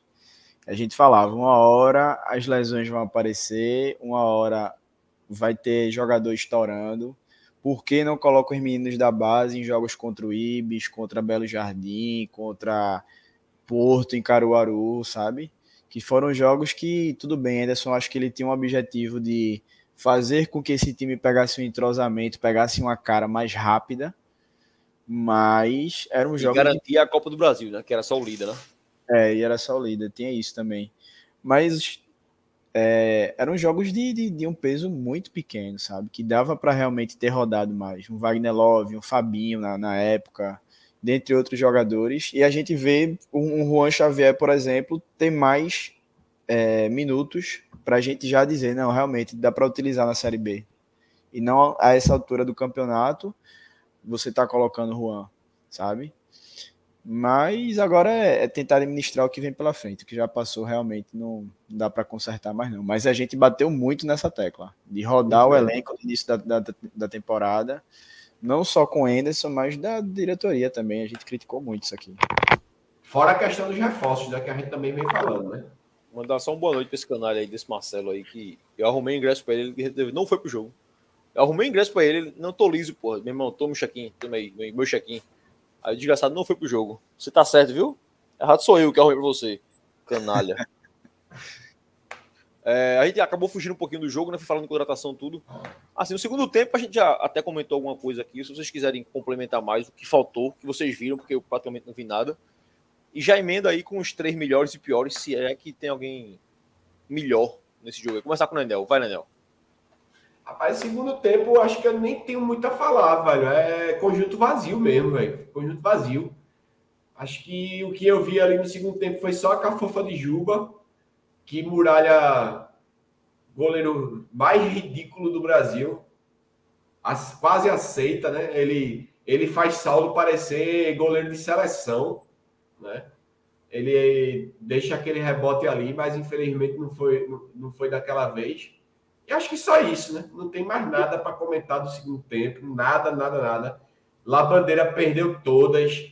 É, até eu vi Gabriel saindo de lá puto pra caralho. Ele saiu puto falando de, de Love, que eu notei também o que ele vinha falando, que Love muitas vezes estava ficando lá. É, o time do esporte atacava quando o Mirassol vinha para cá, pro lado da gente quando você olhava para lá, Love estava parado lá para dentro, tá? tipo impedimento ainda, muito muito isolado. E quando o esporte ia atacar novamente, que tomava a bola e ia atacar, ia atacar Love tinha que ainda estar tá se posicionando. Mas eu nem critico o Love, sinceramente. Eu acho que faltou, acho que faltou o ritmo dele. Ele viu também que o time não estava jogando bem, né? É, tava tão, tava tão fraco o nível técnico e, e mesmo assim eu vi Love se esforçar em algumas, ganhar e ele tocar e os caras não fazerem nada, tá ligado? Enfim, não tenho nada para destacar, velho, no segundo tempo. Nada, nada, nada, só trepeça. É difícil fazer um, um, top 3 dos piores hoje, com toda honestidade. O dos melhores não tem, na minha opinião. Acho que eu só vou destacar Juan Xavier e só porque é menino da base aí e, e podia ter decidido o jogo, né? Foi bem na partida, se movimentou direitinho. Mas eu só vou destacar ele hoje. Acho que nem Fábio eu vou elogiar tanto hoje. Né? Acho que faltou um pouco. E de piores aí, para encaixar eles vai ser bem difícil, mas eu vou botar Juba em primeiro lugar, velho. Já disparado Luciano Juba. Acho que tá mostrando que não quer mais, na minha opinião. Já é a, sei lá, terceira partida consecutiva, a segunda, não sei, que ele joga abaixo e coincidentemente pós-janela, né? Depois da, que a janela abriu, Juba realmente desapareceu. É, contra o CRB, podia ter batido uma falta perigosa, podia ter feito uma graça ali, mandou a bola longe. Hoje fez tudo errado novamente, só deu aquele chutezinho, não se movimentou, não apareceu, não tocou. E, enfim, não teve nada a se destacar. E para fazer companhia a Juba ali, acho que eu vou botar Wanderson só por ele existir. E. E até nem. E Labandeira, velho. Acho que Labandeira realmente decepcionou para mim, mas é por ritmo, né? Mas aí, infelizmente, ele pagou o pato, porque eu acho que ele foi pior que Edinho ainda. E por incrível que pareça. Achei horrível a partida de Labandeira. Perdeu tudo, tudo, tudo. É, o pouco que eu vi de Labandeira no segundo tempo, eu achei isso também. Assim, perdeu quase tudo que fez, assim. Mas, pelo menos, de onde eu vi, eu acho que pelo menos a maioria, ou quase todas, foi claramente falta de ritmo. Não foi decisão errada, foi nada. Foi dar o tapa não chega, tenta uma coisa, não consegue. Acho que você precisa voltar ao ritmo, é normal, não tem muito o que fazer. É normal, normal. É. Deixa eu voltar logo antes de passar para Luquinhas. Eu voltar basicamente pelo primeiro tempo, que é o que eu vi direitinho assim. Eu também voto em Juba pelo, com o pior, acho que Juba foi mal pra cacete. Juba se escondeu hoje, assim. Eu comentei com o Nenel isso. É, eu sempre defendi muito o Juba, assim. Defendi assim, que eu também xingo pra cacete, mas eu nunca achei que Juba tivesse, fizesse corpo mole, tivesse com a cabeça no Bahia. Eu sempre achei ele muito sério nesse sentido hoje foi o primeiro jogo que eu olhei assim e digo, rapaz, esse cara não. Tá desconcentrado. Juba não tava no jogo hoje, assim. Não é que ele foi mal como ele já foi em oito jogos. Eu achei diferente hoje. Posso estar errado. Mas eu achei Juba desconcentrado hoje. Ele oh. meio, meio aéreo. Fala, Luquinhas. E no final de semana saiu notícia vinda lá da Bahia, de Cássio Cardoso, de que esse jogo contra o Mirassol, ou no máximo contra o Atlético Goianiense, poderia ser os últimos ou os últimos jogos de Juba pelo esporte, né? Aí depois veio a declaração de carreiras, negando e tal, porque o Bahia tinha feito uma, meio que um ultimato, uma proposta que surgiu depois do jogo contra o CRB, e aí por isso poderia ser os últimos jogos dele com a camisa do esporte. Se realmente for, pode se encaixar nisso que tu estás falando, né? É, eu, eu, eu, achei, eu disse, né, o Polanel, acho que é o primeiro jogo né, que Juba jogou, foi o segundo, com a janela aberta, né? Assim, o outro não estava jogando, ou a janela não estava aberta, então não tinha muito o que fazer. Mas eu acho que agora pode ser que já seja mais nesse sentido aí. Então, voto Juba como pior. A gente pode até falar um pouco de Juba depois, mas assim, Juba como pior. Eu boto Ronaldo e Edinho para fechar ali. Eu acho que o Ronaldo foi mal hoje. Acho que jogou abaixo do que ele o Ronaldo é sempre aquele cara nota 5, 6, né? 6. Nota 6, de vez em quando nota 7. E eu acho que hoje foi o jogo nota 3 dele, assim, ou 3,5. Acho que o Ronaldo foi, foi mal hoje. Eu voto o Juan como um dos melhores também, com a bola no pé. Acho que mostrou que tem qualidade, mas verde, verde, verde. Acho que tem que ter calma com o menino ainda. É... Acho que Love, foi bem. Acho que no primeiro tempo Love foi o, mais lúcido do time, com a bola no pé ali. E eu Pelo primeiro tempo, ainda voto em Fábio. Eu acho que Fábio, até quando erra, ele me agrada. Assim, ele erra tentando as coisas diferentes. Assim. O, o domínio de bola de Fábio, que eu aprendi com o Luquinhas isso. Domínio, como é que diz? Domínio. Como é que o cara domina? É esse bagulho aí. Meu irmão, o moleque. O moleque é um, é um monstro, meu irmão. Ele só, só pega girando e ir pra frente, só pega girando e ir pra frente. Quando a bola chega, ele olha para trás e vê se o cara tá chegando. Então, até quando ele erra, ele me agrada. Acho que eu passo o pano para Fábio. Acho que Fábio ainda foi direitinho hoje, Luquinhas. É, então, o segundo tempo do esporte, Ederson tentou é, nas mexidas ali, né? Os 62 minutos ele colocou Edinho e. Oh, ele colocou lá a bandeira no lugar de Edinho e Everton no lugar de Eduardo. Foram substituições que não surtiram efeito algum. E aos 77 ele colocou Wanderson no lugar de Juan Xavier e Filipinho no lugar de Cariús. Também foram substituições que não tiveram efeito.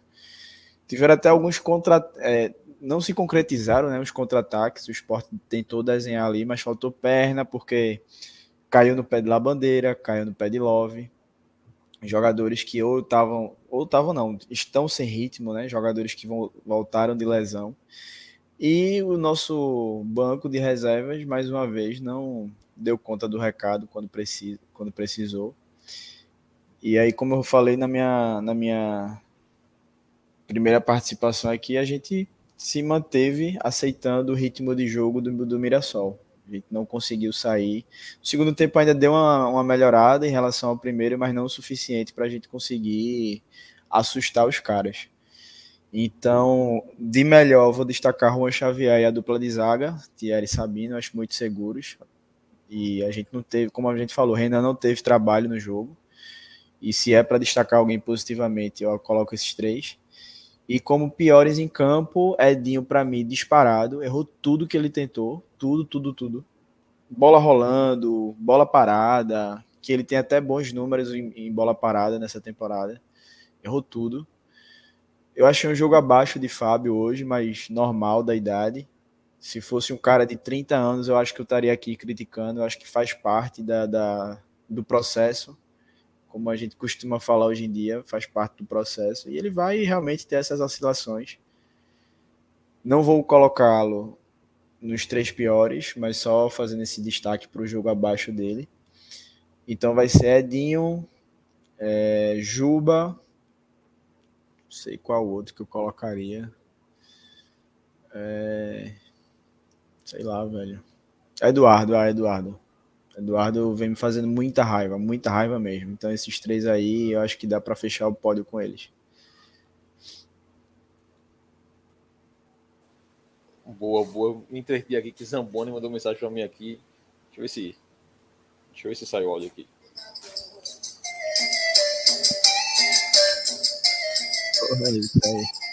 É. É a música da barra, porra. Manda uma falando torcida comigo essa hora, durante a live. Vem, que negócio da porra. Abraço, Zamba. É, é isso, eu concordo. Eu concordo com você em relação ao primeiro tempo. E segundo tempo, eu concordo porque eu não vi porra nenhuma. Então, o que você disseram pra mim tá, tá valendo. É, em relação a Juba, velho, aí eu trago uma pergunta que os caras comentaram comigo hoje do, durante o dia se liberava, eu vi nos grupos o cara falando, libera, não libera, 4 milhões, 3 milhões e tal. Eu, eu dei minha opinião lá, lá no grupo, eu queria ver de vocês. A minha é: se conversar com o Juba e ele disser que quer sair, bicho, veja só, eu quero sair, eu quero jogar mais não, tô até aqui, eu quero ficar só essa semana no esporte, eu jogo mais, sei lá.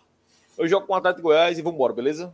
Então libera por 4 milhões. Se o cara não quer ficar, libera. Até então, o Juba sempre foi um cara muito profissional no esporte. Isso a gente tem que ressaltar. Juba botou o pé em dividida. Juba fez merda, errou pênalti, jogou mal. Mas Juba não se escondeu, Juba errou, é, porra, jogador, enfim. Se Juba for um cara que disser, não, bicho, se não quiser me liberar, eu fico aqui até setembro, não tem problema nenhum. Eu ficaria com Juba. A não ser que os caras viessem aqui e pagassem, sei lá, 8 milhões, 10 milhões, mas por 3, 4, 5 milhões, eu não libero o Juba, não. Não libero nem a pau. Eu fico com ele até a 27 rodada, porque eu acho que ele é importante no elenco, assim. Acho que vale o risco de ficar. Eu queria ouvir vocês sobre isso. Tu acha que tem um preço, né, Nel? Assim, 4 milhões tu liberaria Juba, considerando que ele quer ficar. Se ele não quiser ficar, vê aí, meu irmão, paciência. Libera. Mas considerando Rapaz. que Juba jogue o que ele jogou até agora no ano, tu seguraria ele até a 27 ou tu liberava? Eu segurava, velho. Eu segurava ele. Se ele, ele querendo jogar realmente, ele sem estar tá fazendo corpo mole, segurava e segurava fácil. Até porque, assim, se ele se ele quisesse jogar, porque aparentemente para mim ele não quer, porque não, assim é que nem eu disse, ele jogou mal, ele jogou, para mim a, a forma como ele jogou hoje foi muito parecida com a do CRB e coincidentemente os dois jogos pós janela, né?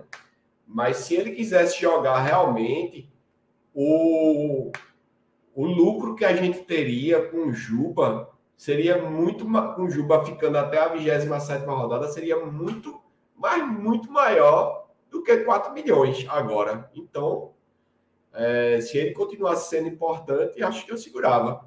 Mas nesse momento, do jeito que ele está fazendo, é melhor pegar um milhão, nem 4 milhões eu falo, vou pegar um milhão por ele, 500 mil, tá valendo. E eu espero que ele jogue muito pior pelo Bahia.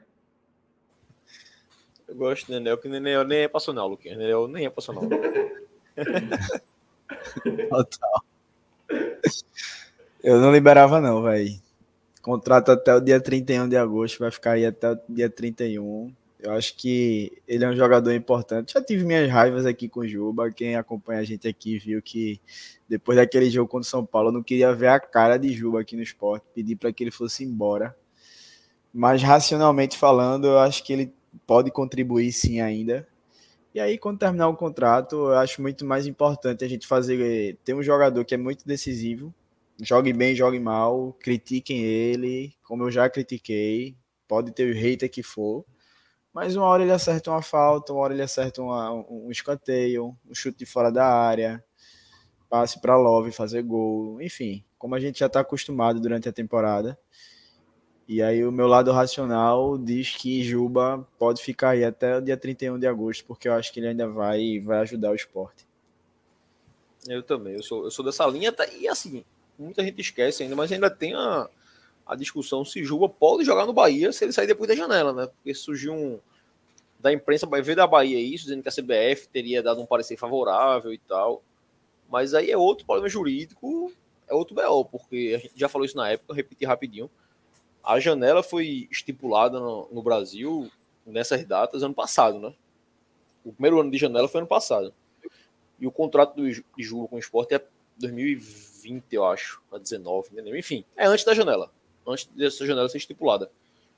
E a, a CBF, a ideia do Bahia, que a CBF teria concordado, é que se o contrato é prévio à janela, não é válido a janela para o contrato. Então você pode fazer qualquer hora. Eu acho isso uma tese merda pra cacete. Porque assim, qualquer jogador que não tenha sido contratado de janeiro de 2021 para cá, ou 2022 para cá, o contrato desse cara não é válido da janela. Então, a gente estaria vendo aí contratação doidado, porra. Adoidado. A quantidade de jogador que foi contratado até dezembro de 2021 é sacanagem, porra. É sacanagem. Tem um monte aí no mundo contratado até 2021, no mundo do futebol brasileiro. E por que esses caras a gente não tá vendo janela em agosto, em setembro, em outubro, em maio, em junho? Porque a janela tá fechada, porra. Então, Juba é exceção por quê? Então, acho essa tese muito fraca. Eu seguraria Juba, velho. Eu seguraria Juba. A não ser que. Aí eu, aí eu confesso. Se o Bahia chegar aqui com 10 milhões amanhã, eu digo, não, leva. 10 milhões tu leva, pô, pode levar. 10 milhões pode levar. Mas se não, eu ficaria com ele até o finalzinho, velho. Até o final, e aí vamos ver. Porque se o Bahia for tão confiante assim, leva ele em agosto e ele fica sem jogar até dezembro, beleza. Ou, quando chegar em agosto ali, dia 31, dia 30, 28, nego vê que, meu irmão, minha tese é fraca e tal, vai que Juba renova aqui até dezembro. Joga aqui até não ficar parado. Joga até novembro aqui, dezembro, e janeiro vai para de graça, velho. Eu acho que a gente tem que, tem que pesar muito isso aí. Obviamente que a discussão jurídica, eu sou dessa tese de que é uma jurisprudência muito absurda o, STJ, o STJD abraçar isso aí. Não sei se os outros clubes vão atrás disso, porque aí pode ser que o Bahia esteja nos bastidores aí conversando com o Flamengo, Palmeiras, Corinthians, todo mundo com todo mundo contrata um jogador desse aí, tá todo mundo junto. Todo mundo ganha força. Mas acho essa tese muito fraca, muito fraca. Eu, eu arriscaria ficar com o Juba até agosto, a não ser que venha uma proposta muita grana, muita grana. Senão eu fico com ele, porque é o que o Luquinha já falou aí, né, Nenel? Ele mal, tu também já falasse ele mal, mas ele foi decisivo vários jogos mal, porra. Um, um, um jogo clássico. Final da Copa do Nordeste lá no Ceará. Juba não jogou caralho nenhum. E o gol saiu do pé dele. Entra pela esquerda, chuta cruzado, o cara faz gol contra. Então, assim, ele mal, ele tá fazendo um gol, ele tá sendo decisivo. Ele bateu uma, uma falta, ele bateu um escanteio. O jogo do Morumbi, acho que o escanteio foi dele, né? Dois, acho que dois gols de escanteio foram, foram dele. Acho que foi um dedinho. Enfim, acho que ele tinha uma assistência naquele jogo ali. Perdeu o pênalti, perdeu, porra. Mas ele tem uma assistência. Então, acho que vale a pena. Eu acho que vale o risco. É, Sidney comentou aqui, ó. Eu manteria a Juba se ele quiser jogar, mas escondendo como está, o dinheiro é melhor. Como deixa Edinho acertando nada, bater aquela falta. É, pois é. Eu, a gente tá nessa linha também, assim, né, o que a gente falou aqui. Acho que Juba, querendo jogar, eu acho que eu ficaria com ele. E aí, assim, obviamente, o querendo jogar é ele pode jogar bem e ele pode jogar mal. Você tá arriscando. Mas é ele querendo jogar. Agora, se ele for sincero, dizer, bicho, eu não tô com cabeça. Se Anderson sentir que ele não tá com cabeça, que já tá com mesmo. Minha cabeça já tá na Bahia, já tá cuidando da mudança, pirraia no colégio, sei lá se tem filho também. Ah, não, tá grávida, né? a mulher dele puxou nele, estava grávida. Enfim, Isso. Se a família já tá indo pra Bahia, tá cuidando de outras coisas, aí, meu irmão, deixa o cara aí, pega a grana e vai embora. Acho que não tem muito. Não tem muito o que fazer, não. E, se possível, se for caso dele ir embora, Aí gente tava segurar ele até o final de julho. A janela não fecha dia 2 de agosto. Então até o jogo, dia 1 de agosto, tu joga aqui. Dia 2 tu embarca, velho. Então a gente usa Juba em julho. Acho que seria dos males o menor, digamos. É, Marcelo colocou aqui. Acho que foi os dois. Acho que ele tá falando de escanteio de São Paulo, né? Foram os dois dedinhos. Pode ser, Marcelo. Mas tu erra tanto, Marcelo, que eu acho que tu tá errado. No Marcelo, veja, eu vou, eu vou, confessar uma coisa aqui. Marcelo é o cara que não queria Maílson porque ele preferia Carlos Eduardo. Se Maílson é muito ruim, pô, tem que botar Carlos Eduardo. Então o Marcelo tem um, tem um, o histórico de Marcelo no. Marcelo é o cara que pede Luan. Todo dia no grupo ele. Aí não faça isso comigo, não. Luan, não, pelo amor de Deus. Todo dia no grupo ele, porra, Luan no esporte ia dar muito certo. A torcida do Grêmio eu vi um vídeo agora cantando pelo nome dele lá. Tá pra voltar pro Grêmio. Meu Deus. Agora sim, vamos usando o raciocínio assim, Luan, a, a, a, torcida lá faz sentido, né? Aqui a gente queria André Balada um dia desses, tá ligado? Diego Souza, pô, a gente tá querendo, pô. O cara, vem, meu, ah, veja é. só. Diego Souza, ele quer se aposentar. E a gente não quer que ele se aposente para jogar é. pro esporte, assim. Cara, torcida com seu maluquice. É surreal, pô, é surreal. Eu tenho um amigo meu, Tricolor, que faz parte do grupo do Daniel, com o Marcelo também, que é Daniel. E ele diz isso, meu irmão, vocês estão pedindo o cara parar de o cara quer parar de jogar bola, vocês não querem que ele pare para ele jogar. Isso tá errado, velho. Eu digo, tá, porra, mas é Diego, porra. É o amor, pô. É o amor, é o que vale. Entre trazer Luan, que não tem nada de apego aqui, trazer Diego Souza nem se compara, né? Pois é. Para. Inclusive, é. Não tentava roendo por Diego Souza, digo logo. Meu irmão, pô, eu tava ontem. Onde é que eu tava, velho? Eu tava em algum lugar ontem, irmão. E detalhe, o bar que eu tava do lado do Arruda. Porra. Aqui pertinho, perto da casa de velho. Tava... Esquina, esquina alguma coisa. Ah, eu sei qual é, porque é bom, é bom aquele bar. Bom pra caralho, velho. Muito eu bom. Eu passo aqui direto, passei um cachorro e fico, irmão, tem que vir aqui, tem que vir aqui, esquece. Vale a pena, vale a pena. Boa, eu vou, eu vou. Eu tava ontem em algum lugar, eu só vi no grupo. Gil mandando pra mim no grupo. Irmão, e você não voltou, foi? Não sei, velho. O Luquinha tá maluco aqui no grupo, dizendo que ele voltou, que tá indo para o aeroporto, não sei o que. Eu disse, meu irmão. Aí eu fui no Twitter, não tinha nada. Eu caralho, meu irmão, o Luquinhas tá com alguma fonte gigantesca, velho. cachaça, meu. Disseram, bicho, depois disseram, bicho, isso é cachaça. Tá bebo, certeza que ele tá bebo. Certeza que ele tá bebo. Até música, até música ele cantou, viu, pra Diego Souza no grupo. Maluquice, maluquice. Ó, a gente falou de tudo, né? Acho que acabou a live, não é isso? Falando, vamos embora, que eu tô com sono do caramba. Tu quer botar só a tabela aí rapidinho, Anel? Vamos embora. Só a tabela pra gente ver como acabou o esporte hoje. Se bem que tem um jogo ainda. Tem rodada ainda, tem jogo da rodada tem ainda. Vitória e Vila Nova amanhã. Eita, em Goiás. 0x0 aí, tá bom. Eu sou empate ou Vila amanhã. Empate ou Vila, eu acho que é, é o ideal. Eu vou dizer queria... só uma coisa. Se for pro esporte lutar pelo título, eu queria o um empate ou vitória. Mas como eu acho que o esporte não ganha fora de casa, vai ser muito difícil e não briga pelo título, eu prefiro que o Vila ganhe logo e mate aí esses seis, esses, as quatro pontinhos aí na frente do Vitória pra gente. Eu ainda tô no, no modo olhar pro quinto. Então, o Vitória com Ah. 28, o Sport com 32, estamos quatro pontos. Eu sou empate, eu Vila. Eu prefiro o Vila ganhar, na verdade. Porque aí o Vila ainda vai ficar dois pontos só da gente, a gente vai ter o jogo com eles ainda, né? E a gente abre quatro pro Vitória, até pensando nisso que o Daniel falou. Como o Sport não ganha fora de casa, se o Vila Nova ganhar, a gente pode perder o Atlético Goiás em paz, digamos. Que a gente vai ficar ainda dentro do G4. Vem para casa depois fazer um jogo de vida ou morte com Vitória, mas dentro do G4. É diferente a pressão de jogar dentro do G4 e, e jogar fora.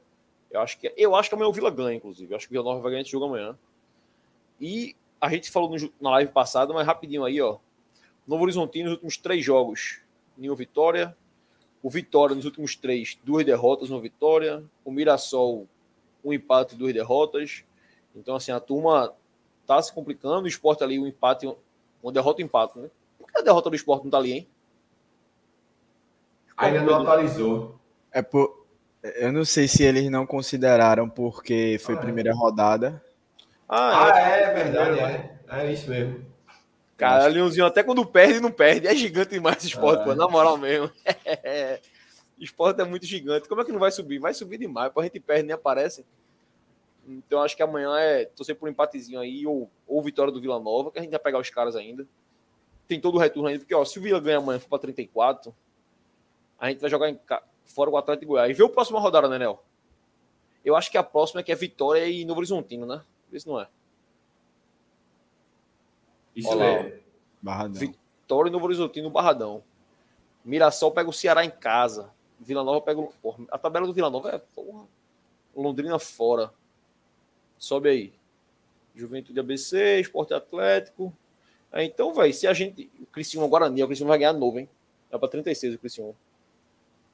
Se o Esporte conseguir um milagrezinho de ganhar lá, ou um empatezinho lá, for pra 33, o Vila Nova, o Novo Horizontino e Vitória vão se matar aí, né? Então a gente pode abrir mais um ponto pro, pro quinto. Se a gente empatar com o Atlético de Goiás e der sorte, a gente pode mais um ponto. Se a gente ganhar, então, os caras vão se matar aí.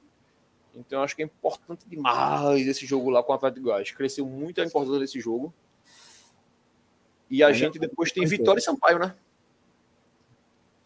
Eu acho Posso que o Sport- dizer, o esporte já perdeu, velho, para o Atlético Goianiense. Desculpa aí, mas. Ô, Daniel, Gil disse Baixa- né, que a gente perder. a tabela, por favor, só para ver os últimos jogos do Atlético Goianiense.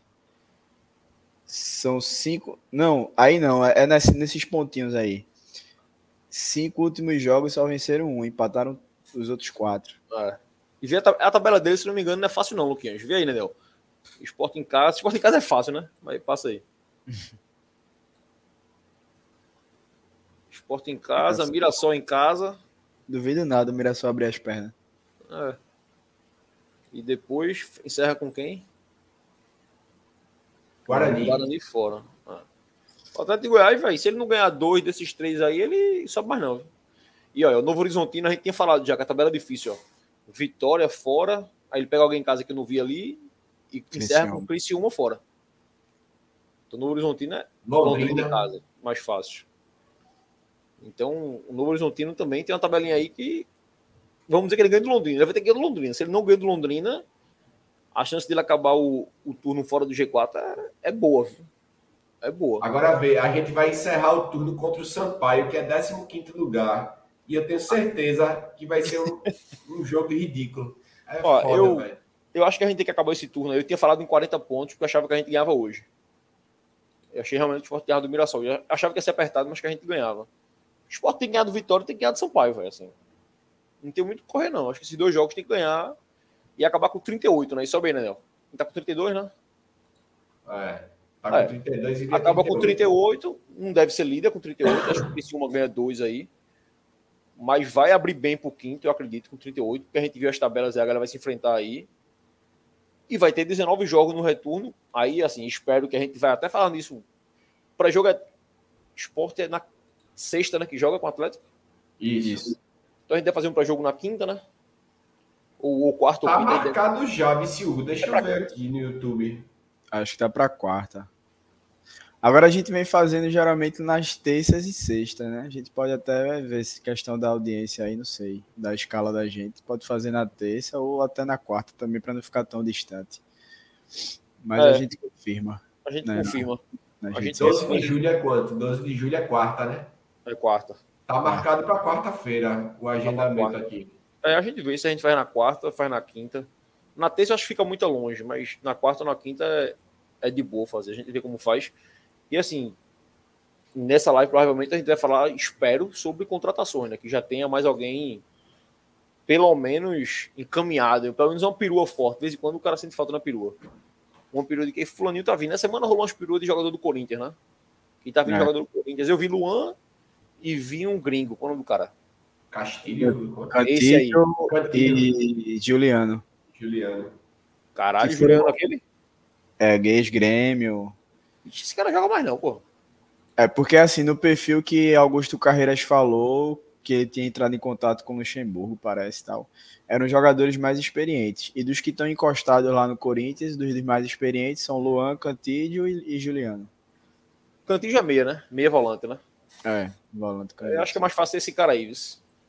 Experiente, um cara que vem ali pra. Eu acho que a gente sente falta de um volante. Não é prioridade pra mim, eu acho que a gente falta de um. Tipo hoje, hoje, hoje acho que mostrou isso. O Ronaldo não tava bem, o Fábio não tava tão bem. Ele não confia tanto em Lucas André, em Ítalo, ainda em Pedro, pra colocar, pra melhorar tanto o jogo. Acho que um cara desse poderia ser que, que mudasse. Só para frisar um pouquinho que na coletiva de Anderson na, no jogo no jogo contra o CRB, ele falou, deixou claro que contratação vai ser só meio para frente. Ele já disse que não, não vem nada do meio para trás, não. Trás, Então não. acho que volância acho que está se enquadrando nesse meio para Quer dizer, não se enquadra nesse meio para meio frente. pra Acho que não vem ninguém, não.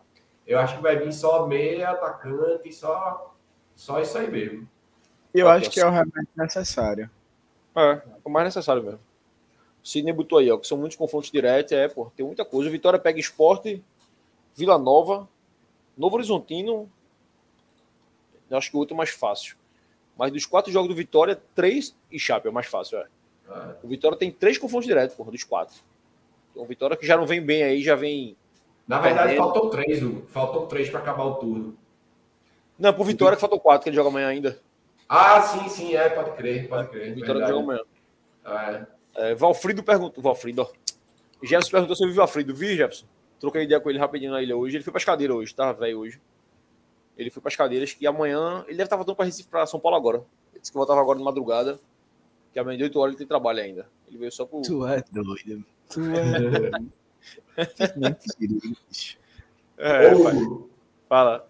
E rapidinho, esse comentário aqui de Sidney é bem importante, tá? É, deixa a live para quarta, porque terça tem a reunião do conselho, tá? E a gente vai Isso, isso. e a gente eu vai reunião. passar sim tudo que acontecer, a gente vai relatar aqui, tá? A gente Inclusive, a gente pode colocar. tudo. Eu acho que amanhã à noite deve sair a pauta da reunião do conselho. Qualquer coisa a gente pode até ver se coloca aqui no, lá no Twitter, a gente coloca, ó, galera, a reunião do conselho amanhã vai tratar sobre isso, isso, isso e isso. Os sócios que quiserem ir, mais uma vez, milésima vez, toda live que a gente fala de conselho, eu ressalto isso. Importante a presença dos sócios no conselho do clube, para ver como as coisas estão andando, para cobrar. Até para fazer pressão, que quando eles veem lá muita gente, se É. sentem acuados. No mínimo isso, né, Luquinhas? Ver o É. interesse mesmo, ver, ver a galera lá e, porra, auditório lotado com 30 sócios, 50 sócios lá, fiscalizando mesmo, vendo o andamento do clube, acho que é, é muito importante esse. que às vezes se torna reuniões tão protocolares, sabe? De tipo, a galera chega lá, os, os conselheiros que estão lá, balança a cabeça, a- é- é- concorda com tudo. E a gente já viu que tiveram pautas que realmente foram bem mais pesadas, bem mais importantes. E quando teve essa presença maciça, tanto de conselheiros quanto de sócios, você vê que eles ficam mais, mais acuados, sabe? É. Diz assim, opa, se a gente for tentar enrolar aqui, for fazer alguma besteira, a gente vai se dar mal. Então, A fiscalização é importante, velho. É muito- Eu já fui para algumas reuniões do conselho quando eu era só sócio. Teve uma clássica dessa. Eu vou ter que contar essa. Eu acho que eu posso contar. Eu tava. Foi a reunião do conselho, uma assembleia de Arnaldo Barro, né, Léo? Que foi lá na sede social, lá em cima. Aí aquela de aprovar as contas dele, né? Eu era só sócio. Aí foi uma confusão porque ele trancou a reunião só para conselheiro, não sei o quê, só para sócio em dia, papo vai, papo vem, entrou os sócios. Aí quando o cara chamou o Arnaldo para falar, eu mandei ele tomar no cu, aí. Vai tomar no cu, ah, meu irmão. Foi uma confusão do cara do conselho, meu irmão. Cadeira voou. Teve um cara que foi expulso da reunião porque um velho se alterou. Quem gosta dessa história é Renan, que tava lá com a gente no dia. Meu irmão, aquela reunião foi resenha demais, velho. Puta merda. Mas é isso. Sócio... Representou a torcida. É, não precisa xingar ninguém, não, mas. Ah. Vá lá. A não sei que seja o Arnaldo Barros. Ele apareceu até o xingo de novo. Mas tem que ver, porra, quem são os conselheiros que estão indo, quantos conselheiros são, cobrar quem são os conselheiros. Perguntar, porra, perguntar ao conselheiro, porra, se você conhece o cara, chega, ou, não, ou se não conhece também, chega no cara, bicho, eu queria falar sobre isso. E aí? Vocês estão falando sobre isso? Inclusive, a gente pode até falar aquilo que Luquinhas foi um dos conselheiros que protocolou um, um ofício nas. Foi sexta, Luquinhas, que, que tu protocolou? Sexta, né? Um, que, inclusive, coletou a assinatura de sócios. Porque, na verdade, o Luquinhas pode falar melhor que eu. Fala, Luquinhas, do que é o ofício aí. Eu já ia falar aqui, mas o ofício é teu. Fala aí. Na verdade, quem realmente fez o ofício foi Flávio, que é conselheiro também. Quem é mais próximo aqui da gente acompanha, sabe quem é Flávio. E o, o ofício ele trata de cobranças, principalmente relacionados à Imply, né, que é o sistema de ingresso do, que, que funciona hoje na Ilha do Retiro, para cobrar mesmo explicações a respeito das, dos problemas que a torcida vem enfrentando durante a temporada. É, aquela questão da fila, do, de ingresso, que, enfim, é uma dor de cabeça muito grande. Nos últimos jogos tem até melhorado, mas tem outro questionamento que muita gente faz e a gente fica sem entender, que é, por exemplo, a gente vai reservar ingresso para um setor, isso acontece muito nas sociais. O check-in aparece em determinado momento esgotado, mas ao mesmo tempo tem para vender para esse mesmo setor. Ora, se eu sou sócio, quero fazer o check-in, como é que aparece esgotado o check-in, mas aparece para vender? Então é outra explicação que que deve ser dado para, para a torcida, sabe? É, tem outro que eu esqueci, Hugo? O Office é um pouquinho grandinho, mas eu acho é, que. Mas acho que é basicamente isso. É Imply, é sobre o. Eu cheguei a. Flávio mostrou o Office depois que. Aqui, ó. Sidney colocou aí, ó. A questão Deixa do bloqueio dos setores. É, é isso, Sidney. Essa questão aí tá no, tá no, no Office, o Flávio mostrou. Essa questão de bloqueio. É, perguntou se existia, se não me engano, como é que diz, capacidade dos setores, quanto cabe na, na frontal, na geral, nas sociais, para a gente poder, para o sócio também saber o quanto vai poder ter de check-in. É, teve mais alguma coisa de cabeça, não vou lembrar é, agora. A, a, quantidade de check-in para o setor. Por setor, né? Se foi. Porque no, no contrato do sócio, está até no site do clube, ele não limita ele não diz que é mediante disponibilidade X. Disse, ó, enquanto tiver ingresso, o sócio pode fazer check-in. Quando você se associa, é isso que ele está dizendo. E a gente está vendo que na prática o sócio. Eu conheço gente porque é sócio há dois meses e não conseguiu fazer um check-in, velho. Tá sempre comprando ingresso, então não consegue fazer. Ah, e, e outro queria... ponto. Ah, foi mal, termina. Não, não, não fala, fala, fala.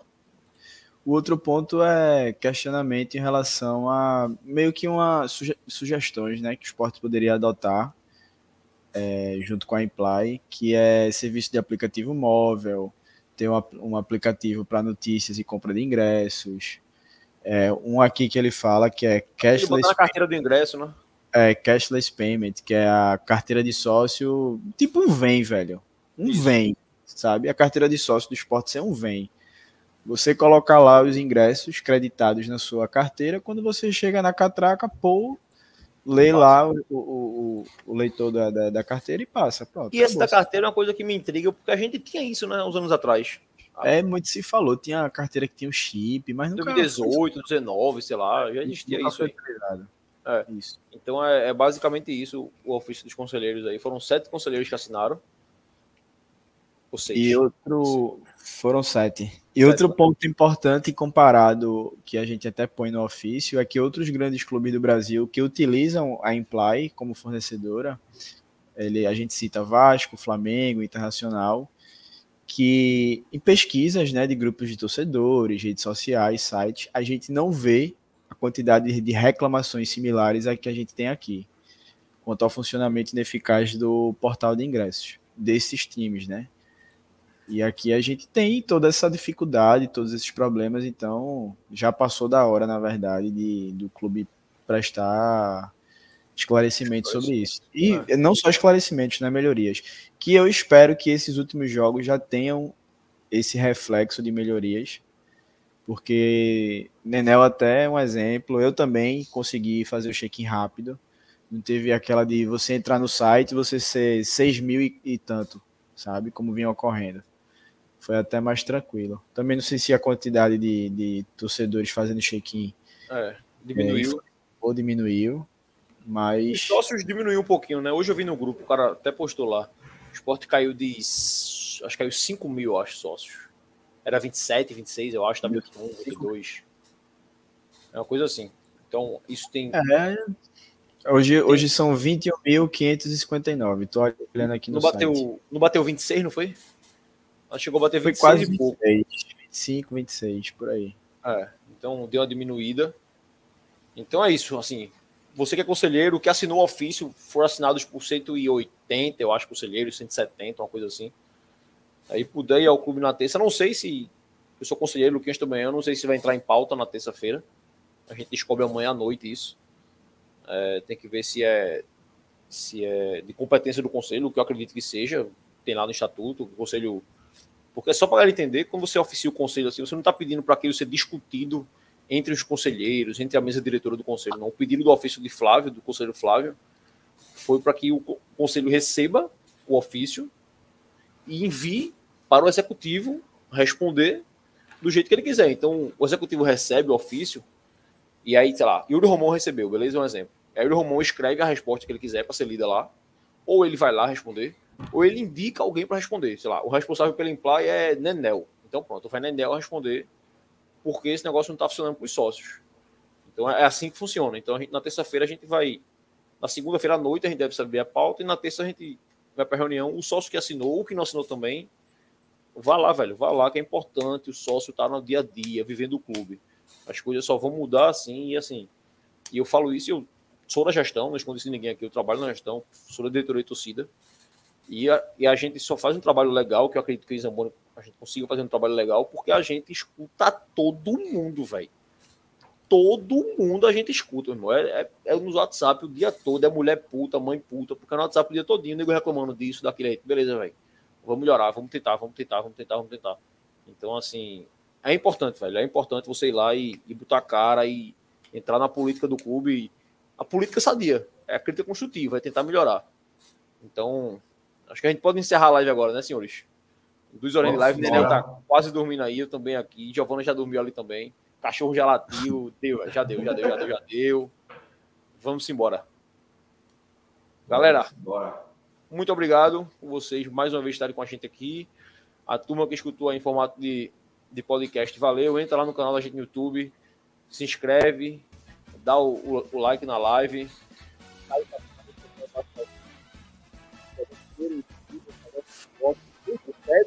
Ai.